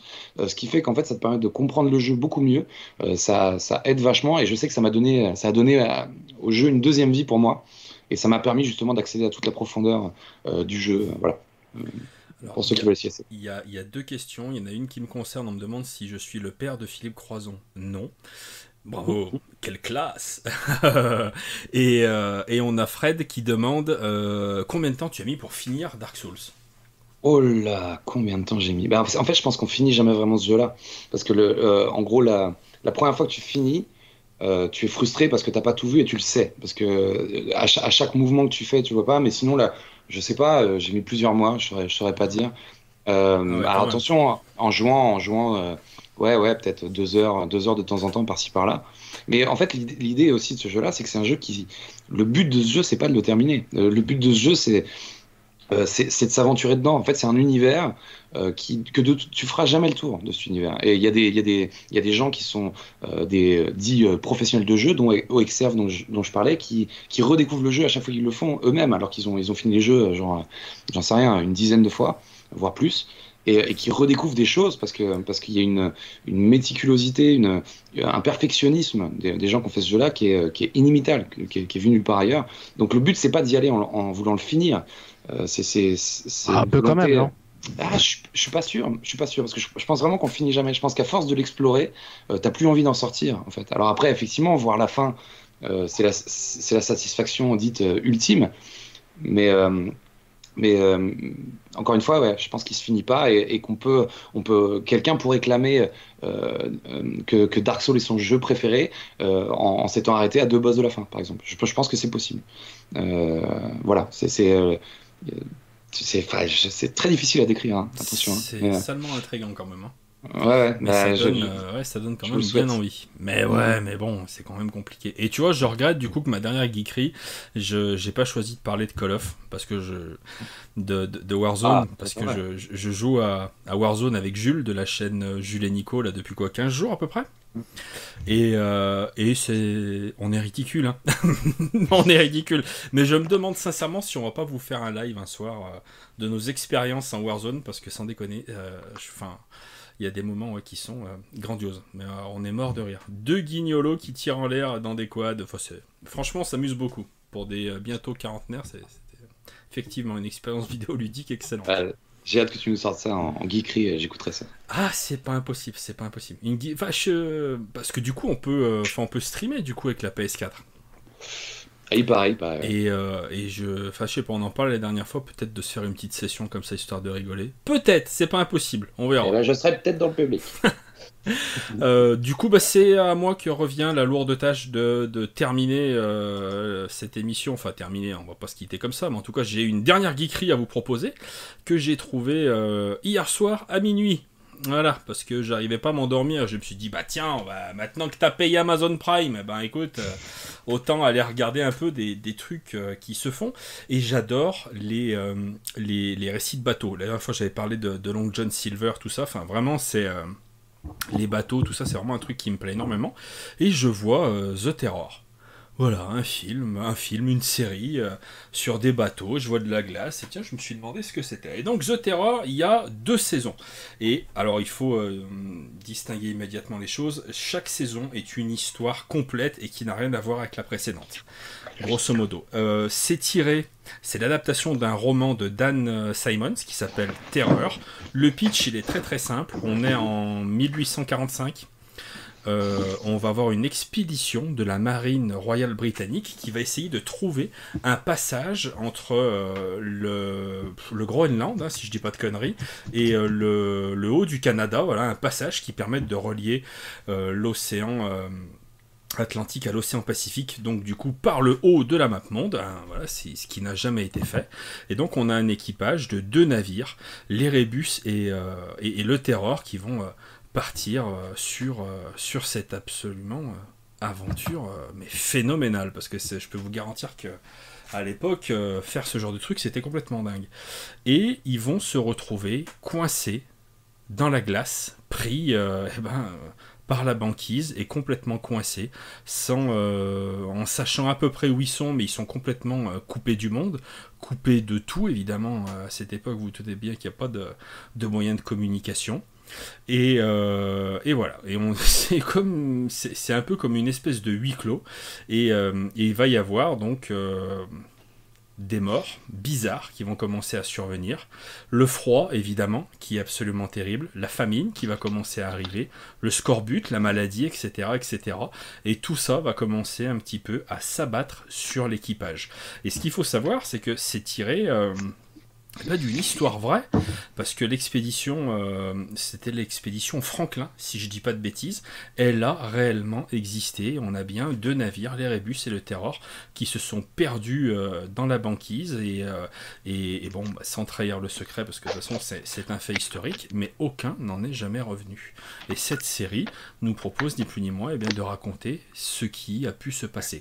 Et donc ça mêle à, à la fois le suspense, moi j'ai vraiment eu ce sentiment un petit peu du huis clos parce que bah, finalement, euh, euh, même s'ils sont dans une vaste étendue, bah, leur univers il est finalement mais, minuscule et euh, ça tourne un petit peu quand même autour, autour du fantastique. Si je devais vous la faire en cours, pour moi, j'ai eu le sentiment d'avoir un petit peu de, de Master and Commander pour ceux qui ont vu le film. J'adore ce film. Ah putain, je note. Totalement dingue avec. Oh merde, comment il s'appelle celui de Gladiator? Russell Crowe. Ouais, et, oh. et, le mec qui fait Vision. Oh ah, je l'ai pas lu. Oui. Merde. Attends, euh, je te demande à mon Paul Bettany. Paul Bettany. Bien joué. Et, et bah, voilà, là, enfin, Master and Commander, c'est une tuerie sans nom. Et donc il y a un petit peu euh, bah, ce côté euh, naval, et il y a un petit peu bah, le côté Frankenstein de Robert, enfin de avec Robert De Niro, qui est super vieux aussi, hein, parce que c'était dans les années 90, où donc du coup on a aussi à la fin du film un bateau qui est pris dans la glace et la créature de Frankenstein qui tourne euh, autour du bateau, euh, que les, euh, les, les, les, marins entendent et qui vient et qui commence à se battre avec eux. Il y a cette espèce de, suspense haletant qui te, prend à la gorge. Et enfin voilà, j'ai trouvé ça, mais pour l'instant, alors si je dis pas de conneries, il y a 10 épisodes, j'en ai vu que 4, donc je peux pas parler de l'intégralité de la série. Mais alors, mais foncez, hein, je vous le dis tout de suite, hein, c'est une putain de pépite ce truc. C'est des épisodes de 45 minutes, euh, il y a une pléiade d'acteurs alors qui n'ont pas forcément toujours des premiers rôles. Euh, celui que j'ai mis en haut à droite, euh, c'est le premier que j'ai reconnu. Il a, c'est Jared Harris, si je dis pas de conneries, et il a interprété Moriarty dans Sherlock Holmes avec. Ah. Oh merde, j'ai mangé le nom d'Iron Man. Avec Tony Stark. Ouais, euh, Tony Stark, c'est mort. Euh, et, et, et, voilà. il y a aussi un mec qui a joué dans. Euh, dans merde. Oh merde, je perds tous les noms des séries. avec les Targaryens, tout ça, la Game of Thrones. Ah. Enfin voilà, il y a tout un tas d'acteurs qui sont un petit peu secondaires, mais ça fait un, ensemble vraiment, vraiment qui se tient bien et c'est super sympa. Mais je vais pas en dire plus parce que Dramoud, je sais que tu as vu l'intégralité de la saison 1 et tu vas en parler certainement mieux que moi. Bah, moi j'avais bien. J'avais été plutôt, euh, plutôt hypé parce que euh, c'était. En fait, je savais que c'était tiré d'une de faits réels. Et il y avait, quand j'avais vu la bande-annonce à l'époque, c'était euh, très malaisant. Et c'était assez, euh, assez flippant en fait. C'est-à-dire que la bande-annonce était faite avec énormément de, de, cuts, énormément de jeux d'ombre, etc. Et donc je me suis dit, putain, mais ça, ça, a l'air super sympa. Et en fait, dès qu'on commence le premier, le premier, le premier épisode, finalement, il y a on va dire, il y a la mise en place. Et après, on est tout de suite dedans. On est tout de suite confronté à, l'Antarctique. Et on est tout de suite confronté à, comment dire, à, à, ce qui, enfin, à, une ambiance oppressante et à une ambiance euh, dérangeante en fait. Parce que il y, a un côté, euh, il y a un côté un peu malsain par moment euh, entre, dans les relations entre les gars, dans les actions, dans les choses comme ça. Et c'est ça en fait qui est pour moi qui était plus comment dire le plus surprenant. Je trouvais que c'était quand même bien dosé. C'était à la fois on joue sur l'horreur, mais on n'est jamais dans l'excès. C'est on est un peu dans un côté euh, stressant, un peu angoissant, mais, euh, mais pas au point d'être, euh, comment dire, d'être, d'être terrifié ou quoi que ce soit, quoi. Donc je trouve que c'est bien dosé et c'est ça qui est, c'est ça qui rend le truc vraiment bon, quoi. Eh ben merci. du coup, je sais pas si quelqu'un veut s'exprimer autour de cette série. Eh ben, j'ai hâte de la voir. Ah, tu peux y aller, mais alors les yeux fermés. Ah, je vais foncer. Ouvre-les, parce que sinon c'est gâché, mais. Joli, grand ouvert. Et, et, et Adri, Laura, je crois que vous en avez vu des petits bouts. Ouais, on a vu le, premier épisode euh, qui, qui, nous avait grave donné envie. En fait, c'est carrément l'opposé de la croisière s'amuse, euh, cette série. Quoi. Ouais, grave Mais grave C'est euh. totalement l'opposé. Il n'y a pas Gopher qui vient pour faire un cocktail, c'est mort Et je, je pense que dans le délire, en fait, tu sais, mélange de fiction et réalité, c'est un peu comme Abraham Abraham Lincoln, chasseur de vampires, quoi. Euh, en plus fin. Ah, C'était bien, Abraham Lincoln. Ah oui, bah, moi j'y crois, moi, à ce truc. Je suis sûr qu'il était chasseur de vampires, le mec. Mais bien sûr. Et, franchement, euh, avec tout ce qu'on voit en termes de conspiration, tout ça, et pourquoi pas? Et si on lançait la rumeur ce soir? Eh bien, voilà, c'est inspiré de faits réels. Non, Abraham Lincoln n'a pas forcément existé, mais il, voilà, il y avait un président chasseur de vampires. Allez, on part comme ça. Bon, ouais, ouais. c'était rare, ouais. L'ambiance Lovecraftienne aussi, un petit peu, je trouve. euh, Une espèce d'oppression, ouais, comme ça, que, que vous parliez avant. Bah, l'Antarctique. hein. Euh, J'aime beaucoup les films qui se passent dans, dans le Grand Nord, dans le froid, justement, où, où ils luttent en partie contre des éléments comme ça, extrêmes. Ouais, mais Froid ça. extrême il euh, n'y a rien pour eux, quoi. Il n'y a rien pour eux. Ouais. Et entre eux, c'est pas froid simple. avec eux euh, dans ton fauteuil, quoi. Ouais. Si c'est bien foutu, quoi. C'est ce que m'avait donné comme sensation le premier épisode. Limite, j'étais en train de, de claquer des dents de, de- de- de- d'effroi et, et de froid. Euh, tellement c'était beau aussi. hein. Je trouve que la réal était les images et tout, c'était- ça rendait vraiment très très très très Ouais, bien. c'est bah, pour le malgré que ce soit une série télé, donc du coup que le, le, le budget il est forcément euh, un petit peu plus euh, léger, enfin malgré tout, enfin ça se tient super bien, sincèrement. Et c'est vrai que j'arrive pas à savoir ce qui est le, le, le, le plus oppressant, si c'est vraiment le côté fantastique, on va pas rentrer dans le détail, ou euh, à tous les niveaux en fait, les, les relations. Non. euh, C'est- les gars, moi, je trouve. C'est Oh, parce que c'est. à tous les niveaux. L'équipage, enfin, tu sens que c'est- tendu entre eux. Et là où j'en suis, euh, les questions de bouffe commencent à peine à apparaître. Mais quand les questions de bouffe vont vraiment commencer à devenir préoccupantes, attention. hein. Ça Ouais, mais va- ouais, moi, les gars me font plus peur que. que. Que la dire menace. que la menace, ouais. Parce que. Parce que là, en fait, après, tu les vois vraiment, tu as des actions complètement euh, irrationnelles, complètement euh, extrêmes, etc. Et moi, c'est, moi, j'ai plus peur, en fait, de savoir qu'est-ce qu'ils vont se faire entre eux. Mm. C'est, en fait, tous- les récits. stocker où- du PQ, quoi. En fait, tous- les récits, euh, tous les récits où tu te retrouves en fait avec une communauté qui va devoir vivre, etc. T'es purement, t'es purement dans un schéma euh, Sa Majesté des mouches en fait. Et donc du coup, quand, quand, enfin, quand, quand on est, on va dire le mythe Sa Majesté des mouches, on sait à quel point ça peut aller loin. Et donc du coup, moi quand je vois un truc comme ça, je me dis mais je vois la construction.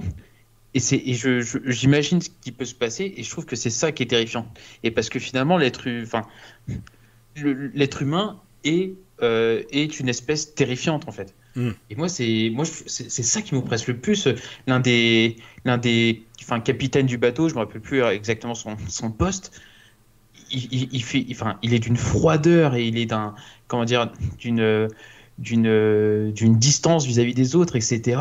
Mais en même temps, il a un regard. Enfin, c'est, moi, c'est, ah, lui, il me glaçait le sang, par exemple. Moi, c'est. tu vois ce que, Ouais, vas-y. Ce que tu parles, euh, Dramoun, de euh, l'humain euh, qui est terrifiant et tout, ça me fait penser au film The Road. Oh là Oh là. là là. Le film The Road, putain, il est, c'est- ouais, il est chaud. Hein. Ouais, ouais, ouais, c'est c'est- très beau. Et t'es vraiment confronté à tout ce que l'humain est... peut faire de pire, en fait. Ouais, mais je c'est exactement ça. The Road, Bora, si tu c'est veux, pas mal c'est- aussi. Avec Et- euh, Robert Carlyle. Euh, The- euh, Road, pour, pour toi, Gestieux, c'est t'es en monde post-apo et, euh, et du coup, tu suis euh, Viggo Mortensen avec son fils et euh, bah, ils vont un peu devoir se démerder pour euh, comment dire pour pour, sur, pour survivre. Avec, ils, cherchent quand même un peu à, relier un point A à un point B entre guillemets et il se passe des choses, il y a différentes rencontres, etc. Mais c'est c'est ultra malaisant. Moi, Et- j'étais en stress tout le long du film. Ouais. Et très malin. Parce qu'ils sont Et- dans un univers aussi où t'as- plus rien qui pousse, rien. Oui, Tout est vraiment euh, mort de chez mort. Mhm. Ouais, mais en plus, en fait, le truc, c'est surtout dès qu'il rencontre quelqu'un, Ah aussi, ouais. Ouais, Tu- ouais. tu, tu dis, mais putain, qu'est-ce qui va se passer? qu'est-ce que c'est que ce mec? C'est spécial c'est tout l'intérêt des discours post-apocalyptiques. C'est-à-dire, c'est là où la confiance, elle est nécessaire et impossible. Quoi. Il, y a, il y a cette Mhm. espèce de. Euh, ouais, et c'est vrai que dans ce film-là, c'est c'est tiré au paroxysme. quoi. Ouais. Le seul film où je suis ressorti de la salle avec un pote, on a, on est rentré ensemble, on n'a pas parlé quoi. On était, euh, on repense Ouais, ouais, film, on était en mode puissance. déprime totale. Ouais. Vous étiez méfiants l'un envers l'autre dans la voiture. On s'est quitté, on a fait bon bah salut, salut, bonne soirée. Alors que d'habitude on parlait toujours des films qu'on allait voir et tout, les petits débats d'après film entre. Là non, Ah, y a des Et scènes, vous avez euh, siphonné une 205 Junior. Non, mais là, là, t'es, là, t'es dans la bagnole, tu sors du film, t'es dans la bagnole avec ton pote, ton pote, tu fais Oh putain, j'ai faim, bah tu le laisses au milieu de la route, quoi. Tu, t'en, tu te casses, euh, enfin, tu, t'emmerdes pas. Le pire, c'est les, les regroupements d'individus qui se sont organisés euh, pour survivre euh, ouais. ce qu'ils font. Putain, c'est. Ouais. Mais, mais en, fait, quand, quand, je vois ça, moi, ça me fait, ça me fait vraiment penser à euh, justement, enfin, un titre par exemple comme, euh, comme Walking Dead que tout le monde dit c'est un comics de zombies. Pour moi, Walking Dead c'est pas un comics de zombies parce qu'en fait les zombies on s'en bat les couilles. Mais est-ce que c'est pas tous les récits sur les zombies C'est un peu ça? C'est toujours en fait une, une, une, déshumanisation de l'autre pour créer, pour euh, tu vois, pour, pour, pour, voir un peu ce que le, peu d'humanité qui reste. dans, dans, son horreur et, et dans finalement sa, sa façon d'être inhumaine dans notre fantasme de ce qu'est l'humain, tu vois ce que je veux dire? Bah, bah, bah, C'est ça, et je trouve que justement, il y a certaines choses déjà quand moi je me souviens quand, quand, je lisais Walking Dead, notamment les premiers tomes, il y a des choses que tu lis. Moi je me souviendrai toujours d'une scène dans le tome 5 euh, quand il rencontre quand il rencontre le gouverneur. Je, je pense, enfin, ah cette scène-là, elle m'a complètement marqué. Et, et, et c'est là où tu vois euh, la, la, qualité, c'est que c'est maintenant ces récits, ces séries, ces films, il y en a eu tellement que finalement un peu réussir à se démarquer, c'est très difficile. Et The Road, et, pourtant, ça, ça a 10 ans, The Road. Hein. Je crois que ça doit mmh. dater 2010. The Road, ça, malgré tout ce qui a été fait avant, il arrive à mettre une telle angoisse, une telle ambiance que c'est que c'est truc. Et du coup, pour revenir à, à, The Terror, moi, ça m'avait fait un peu pareil parce qu'on on voit le contexte, et mais c'est et c'est vraiment le fait que ils sont en huis clos, donc ils sont ensemble. Et quand on sait à quel point, du coup, comme on vient de démontrer, l'être humain peut être horrible et perdre toute son humanité, et eh ben dans ma tête, je me dis, ils sont en huis clos, là ils peuvent pas partir. Tu peux pas dire, bon ben les mecs, je les aime pas, ils sont louches, je vais faire de la route. Tu peux pas te dire, faut pas que je reste avec eux et je me casse. T'as pas le choix. Et c'est pour ça que pour moi, je ressens encore plus l'angoisse justement par les mecs que par euh, la menace qui est dehors.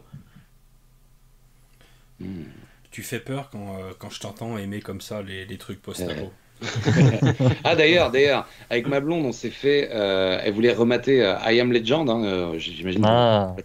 Et j'ai chopé du coup la version avec la fin alternative, mm. qui respecte a priori la fin du bouquin. Alors je sais pas si vous l'avez vu, mais je vous conseille. en fait, le, le, bouquin, j'ai lu le bouquin, c'est pas du tout la même chose que le film. Hein. C'est vraiment différent. Hein. Eh ben, ah d'accord. En tout cas, il y a une fin alternative mm. au film, et je l'ai découverte récemment. Et je vous invite à redécouvrir ce film avec cette fin-là. Je trouve que ça donne un, un sous-texte brillant. voilà à ce film. Donc c'est la petite geekerie euh, plus plus. Moi j'ai eu du mal à. Enfin, j'ai adoré ce film, mais euh, tu, enfin, tu vois, t'as des films comme ça, je, les adore, mais j'aurais du mal à, aller les revoir. Je l'ai trouvé triste. Oh là là là. Ah bah oui, oui c'est le concept, hein, c'est le concept. Bah, du coup, The Road, t'auras peut-être du mal. Hein. Bah, honnêtement, ah, euh, de la manière dont vous m'en avez parlé, alors je l'ai noté par politesse parce que voilà, mais je suis pas sûr d'y aller dessus. C'est vraiment. ouais, ouais. ouais. Non, mais on a compris que t'as peur. T'es une Surtout en période de confinement. allez T'es une poule bouillée Le regarde pas dépressif. Hein. Mais en même temps, une, euh, une œuvre artistique qui te fait éprouver quoi que ce soit, que ce soit du dégoût, de la tristesse, etc., c'est qu'elle a réussi son travail. Exactement. Exactement. Mais euh, voilà, il y a des trucs. Euh, ouais, j'aime bien euh, de temps en temps avoir la surprise de ce genre de film, mais, euh, mais, ne pas y aller euh, sciemment, consciemment. Pas te l'infliger. Ouais, j'ai beaucoup plus de mal avec ça. Et une fois que je l'ai vu, je suis content de l'avoir vu parce que c'est effectivement une très très souvent une très bonne expérience, mais j'irai pas le revoir. Comme un film bon qui m'a fait ça avec merde, c'est irréversible avec oh, Monica Bellucci. Oh putain. Ah, j'ai pas vu. J'ai j'ai horreur de ce film. Il est. Ah, c'est vrai Ah, il a à voir. Ah, c'est celui où elle se fait violer ou pas Hein Ouais, ouais, mais. Ouais, c'est c'est ça, c'est fameux. Je connais la scène. Tout, le, tout le discours euh, artistique ou quoi que ce soit ou machin. Mais moi, enfin, perso, ça m'a mis tellement mal à l'aise. Ah, mais c'est Gaspard Noé. Ah oui, mais lui. Ouais. Ils avaient rajouté aussi des sons en, basse fréquence. Ouais, mais c'est au-delà de cette scène-là, parce qu'effectivement, cette scène, elle est elle est atroce de réalisme. C'est ça qui est le plus difficile. Ah elle est atroce de réalisme. Mais oh, juste, parce en fait, on a trop parlé de cette scène-là. Et cette scène, oui, elle y est, mais c'est le euh, la manière en fait dont euh, dont l'histoire elle est racontée. Tu, en fait, c'est raconté à l'envers. Tu commences par le pire. Et tu, mm. et, tu remontes dans le temps, tu revois le début. Et c'est encore pire que si on te l'avait raconté à l'endroit. Parce que tu, tu, tu vois le pire du, de ce qui arrive à cette femme-là, à ce couple-là, immédiatement, et tu remontes à 2-3 jours avant, et tu vois leur peut-être le, plus grand moment de bonheur de leur vie. Et, ah, et c'est ce grand écart qui est, euh, mais qui est scénaristiquement mais totalement génial. De toute façon, Vincent Cassel, Albert Dupontel, il serait pas allé sur un film comme ça par hasard. Ces mecs-là, euh, Albert Dupontel encore plus, tu vois. Ah, Dupontel, c'est un monstre. Et, euh, et, et, et ce film, au-delà de cette scène-là, euh, ils pouvaient pas la rater. Ils étaient obligés de la montrer le, le, le plus salement possible et malheureusement le plus réellement possible parce qu'un viol, c'est aussi ça, c'est horrible. Ah mais c'est long et c'est le but du film. C'est mais horrible et, et, et, quand tu arrives vers la fin du, du, film, vers euh, ces, ces, derniers moments où tu comprends euh, tout le bonheur qui était en train d'accueillir ce couple, c'est oh mon dieu. Mon Dieu que ce film est réussi, mais, il, mais je ne le reverrai plus jamais de ma vie, c'est sûr. je crois que je suis maso parce que tu m'as donné envie, hein, je le note. Ah, il est... incroyable. Et, Albert Dupontel dans ce rôle-là, il est magistral. Ah, bah, de toute façon, lui, je suis fan, hein, je prends tout. Ah, pareil. mais le, le, film mérite, de toute façon, euh, mérite un, un, coup d'œil. Alors après, le nombre de gens qui disent le film ne devrait pas exister, les machins, le ceci. Ah, mais ça... pour moi, c'est du débat. Euh, je, enfin, je m'en bats les couilles. Enfin, si tu n'as si pas envie de voir le film, tu le regardes pas. Quoi. Ouais, voilà, c'est tout. C'est le problème du principe de la censure. C'est-à-dire qu'en fait, l'art, il a pour, euh, pour vertu de devoir être accessible par tous et, faisable par tous, finalement. tu t'interdis rien, c'est juste. Mais moi, c'est ça que j'ai quand il y a des gens qui disent Ouais, mais ce, ce film, ça peut pousser des gens euh, à, à, violer. Mais, mais... Oui, c'est le même argument, ceux qui disent les jeux vidéo rendent violents parce que tu butes, etc. Ouais, mais bah, moi, depuis que j'ai vu les Jason, je me balade avec un masque. ouais, voilà. Je dégomme des gens à la machette. Euh, je devrais peut-être pas le dire en live là parce qu'on recherche depuis quelques temps, mais euh, je fais un bon massacre dans le coin. Et Spider-Man, il adore Dragon Ball, il fait des caméras régulièrement, mais bon, voilà, bon mais moi, je sais que moi j'ai vu le monde de Nemo. Bah euh, voilà, moi après je suis parti à la recherche des poissons. Euh, enfin c'était. Ah, voilà. Après, coincé dans un aquarium. Quand j'ai quand j'ai failli quand j'ai failli mourir euh, noyé parce que je pouvais pas je pouvais pas respirer sous l'eau. Là bizarrement personne n'a porté plainte contre Pixar. Enfin bref. Enfin, je dis ça je dis rien. Non mais pour, revenir du coup à l'irréversible, moi je comprends que par, que par exemple des gens ne veulent pas le voir parce que ils se sentent pas prêts psychologiquement. Moi je sais que euh, c'est rien que d'y repenser, ça me, ça me, ça me chamboule et j'ai horreur d'y repenser. Et, euh, et, en même temps, euh, comment dire, dire que le film ne devrait pas exister, pour moi, c'est du, du non-sens absolu. Par contre, pour des gens, comment dire, qui sont intéressés, mais, clairement, c'est un film à voir. C'est un film, bah oui, qui crée du débat, qui crée de la discussion, d'accord, pas d'accord, etc. Après, voilà, c'est une opinion. Mais c'est, c'est voilà, il y a rien de, pour moi, il y a rien de maso. C'est vraiment c'est de l'intérêt et je comprends qu'on puisse être intéressé, quoi. C'est complètement. Alors, parler d'irréversible alors que j'ai mis la vignette Les Rangers du Geek. J'étais en train de me dire, là, effectivement, est-ce qu'on est vraiment, vraiment raccord? Petite pensée à Vanessa qui nous demandait au début euh, si le live était euh, pour un enfant de 10 ans. ah merde. On n'a pas dit trop ah, live encore, ça va. On n'a rien dit de dégueulasse. Non, non, non. non Alors d'ailleurs, donc on va vous raconter une scène de The Road. Donc du coup. Quand ils arrivent dans la maison. Alors du coup, euh, bah, je crois qu'on a. Le petit rituel du coucher. je veux même pas savoir. Euh, je, crois qu'on a terminé euh, bah, nos, nos geekeries. Enfin, c'est pas je crois, je le sais.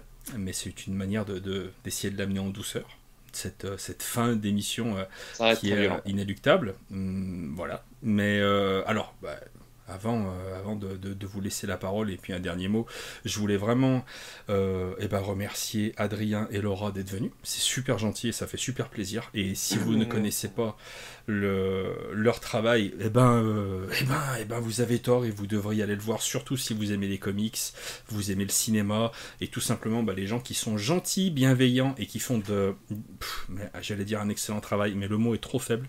vous faites un travail de dingue et, et c'est vrai que bah, YouTube est malheureusement extrêmement injuste et euh, voilà, vous, vous mériteriez 200, de, 1 million euh, d'abonnés ou je ne sais quoi, mais en tout cas, votre travail est tout simplement fantastique et, euh, et même s'il n'y a pas des milliers et des milliers d'abonnés, peu importe, parce que la qualité elle est là et c'est vraiment, vraiment l'essentiel. Et merci vraiment pour votre travail.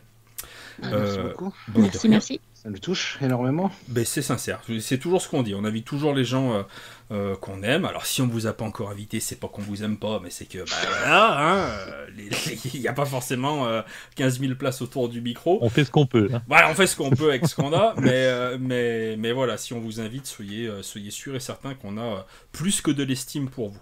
Et, et, Antoine, mais que te dire, mais quelle belle rencontre. Mais mon Dieu. Oh là là, mais oh là là, si, si, on m'avait dit qu'en faisant des, vidéos, des podcasts, j'aurais l'opportunité bah, d'avoir ce, ce genre de rencontre, et bah c'est voilà, c'est tout simplement génial. Alors ceux qui ne connaissent pas ton univers, tes, euh, tes chansons, ta musique, et ben mon Dieu, mais allez le voir. Ah, euh, suivez-le sur Instagram aussi parce que c'est tout simplement euh, génial.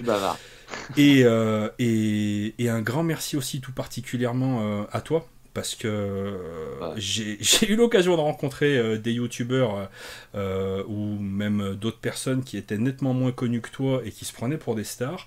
Et je dois dire qu'à aucun moment tu nous as fait ressentir ça. Et au contraire, mon Dieu que t'es bienveillant, mon Dieu que t'es gentil, oh. mon Dieu que t'es ouvert. Et tu peux pas savoir le plaisir que tu nous as fait en pas en acceptant de venir dans cette émission, mais en étant réellement heureux de venir. C'était ah ça bah, certainement notre plus beau cadeau. Ah bah génial, bah, j'étais sincèrement et franchement je suis encore tout fou d'avoir fait ça. Vraiment merci de m'avoir accueilli les gars, merci Jay parce que euh, voilà, c'était un, un, bonheur, vraiment, sincèrement. Et la bienveillance, hein, on est d'accord. bah, c'était vraiment un bonheur partagé. Passionné et passionnant. Et ah. je sais pas si vous voulez rajouter autre chose. Je vous aime, putain. moi, je, moi, je me désabonne de Laura TV parce qu'avoir ramené euh, The Road sur la table, euh, c'est pas des bons souvenirs.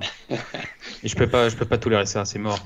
Et la semaine dernière, c'était Vanessa qui parlait de la sexualité des super-héros, mais euh, ah merde, c'était en off, putain. Et c'est un mauvais souvenir aussi.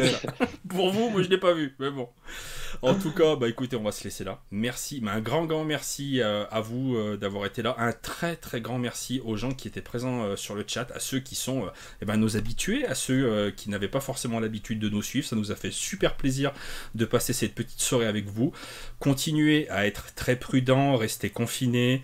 Et voilà, on passera tous ensemble cette épreuve difficile en étant solidaires et en pensant collectivement plutôt qu'individuellement. On vous fait des très, très gros bisous et puis on vous dit à très bientôt. Bisous, salut Ciao, ciao. Bonne soirée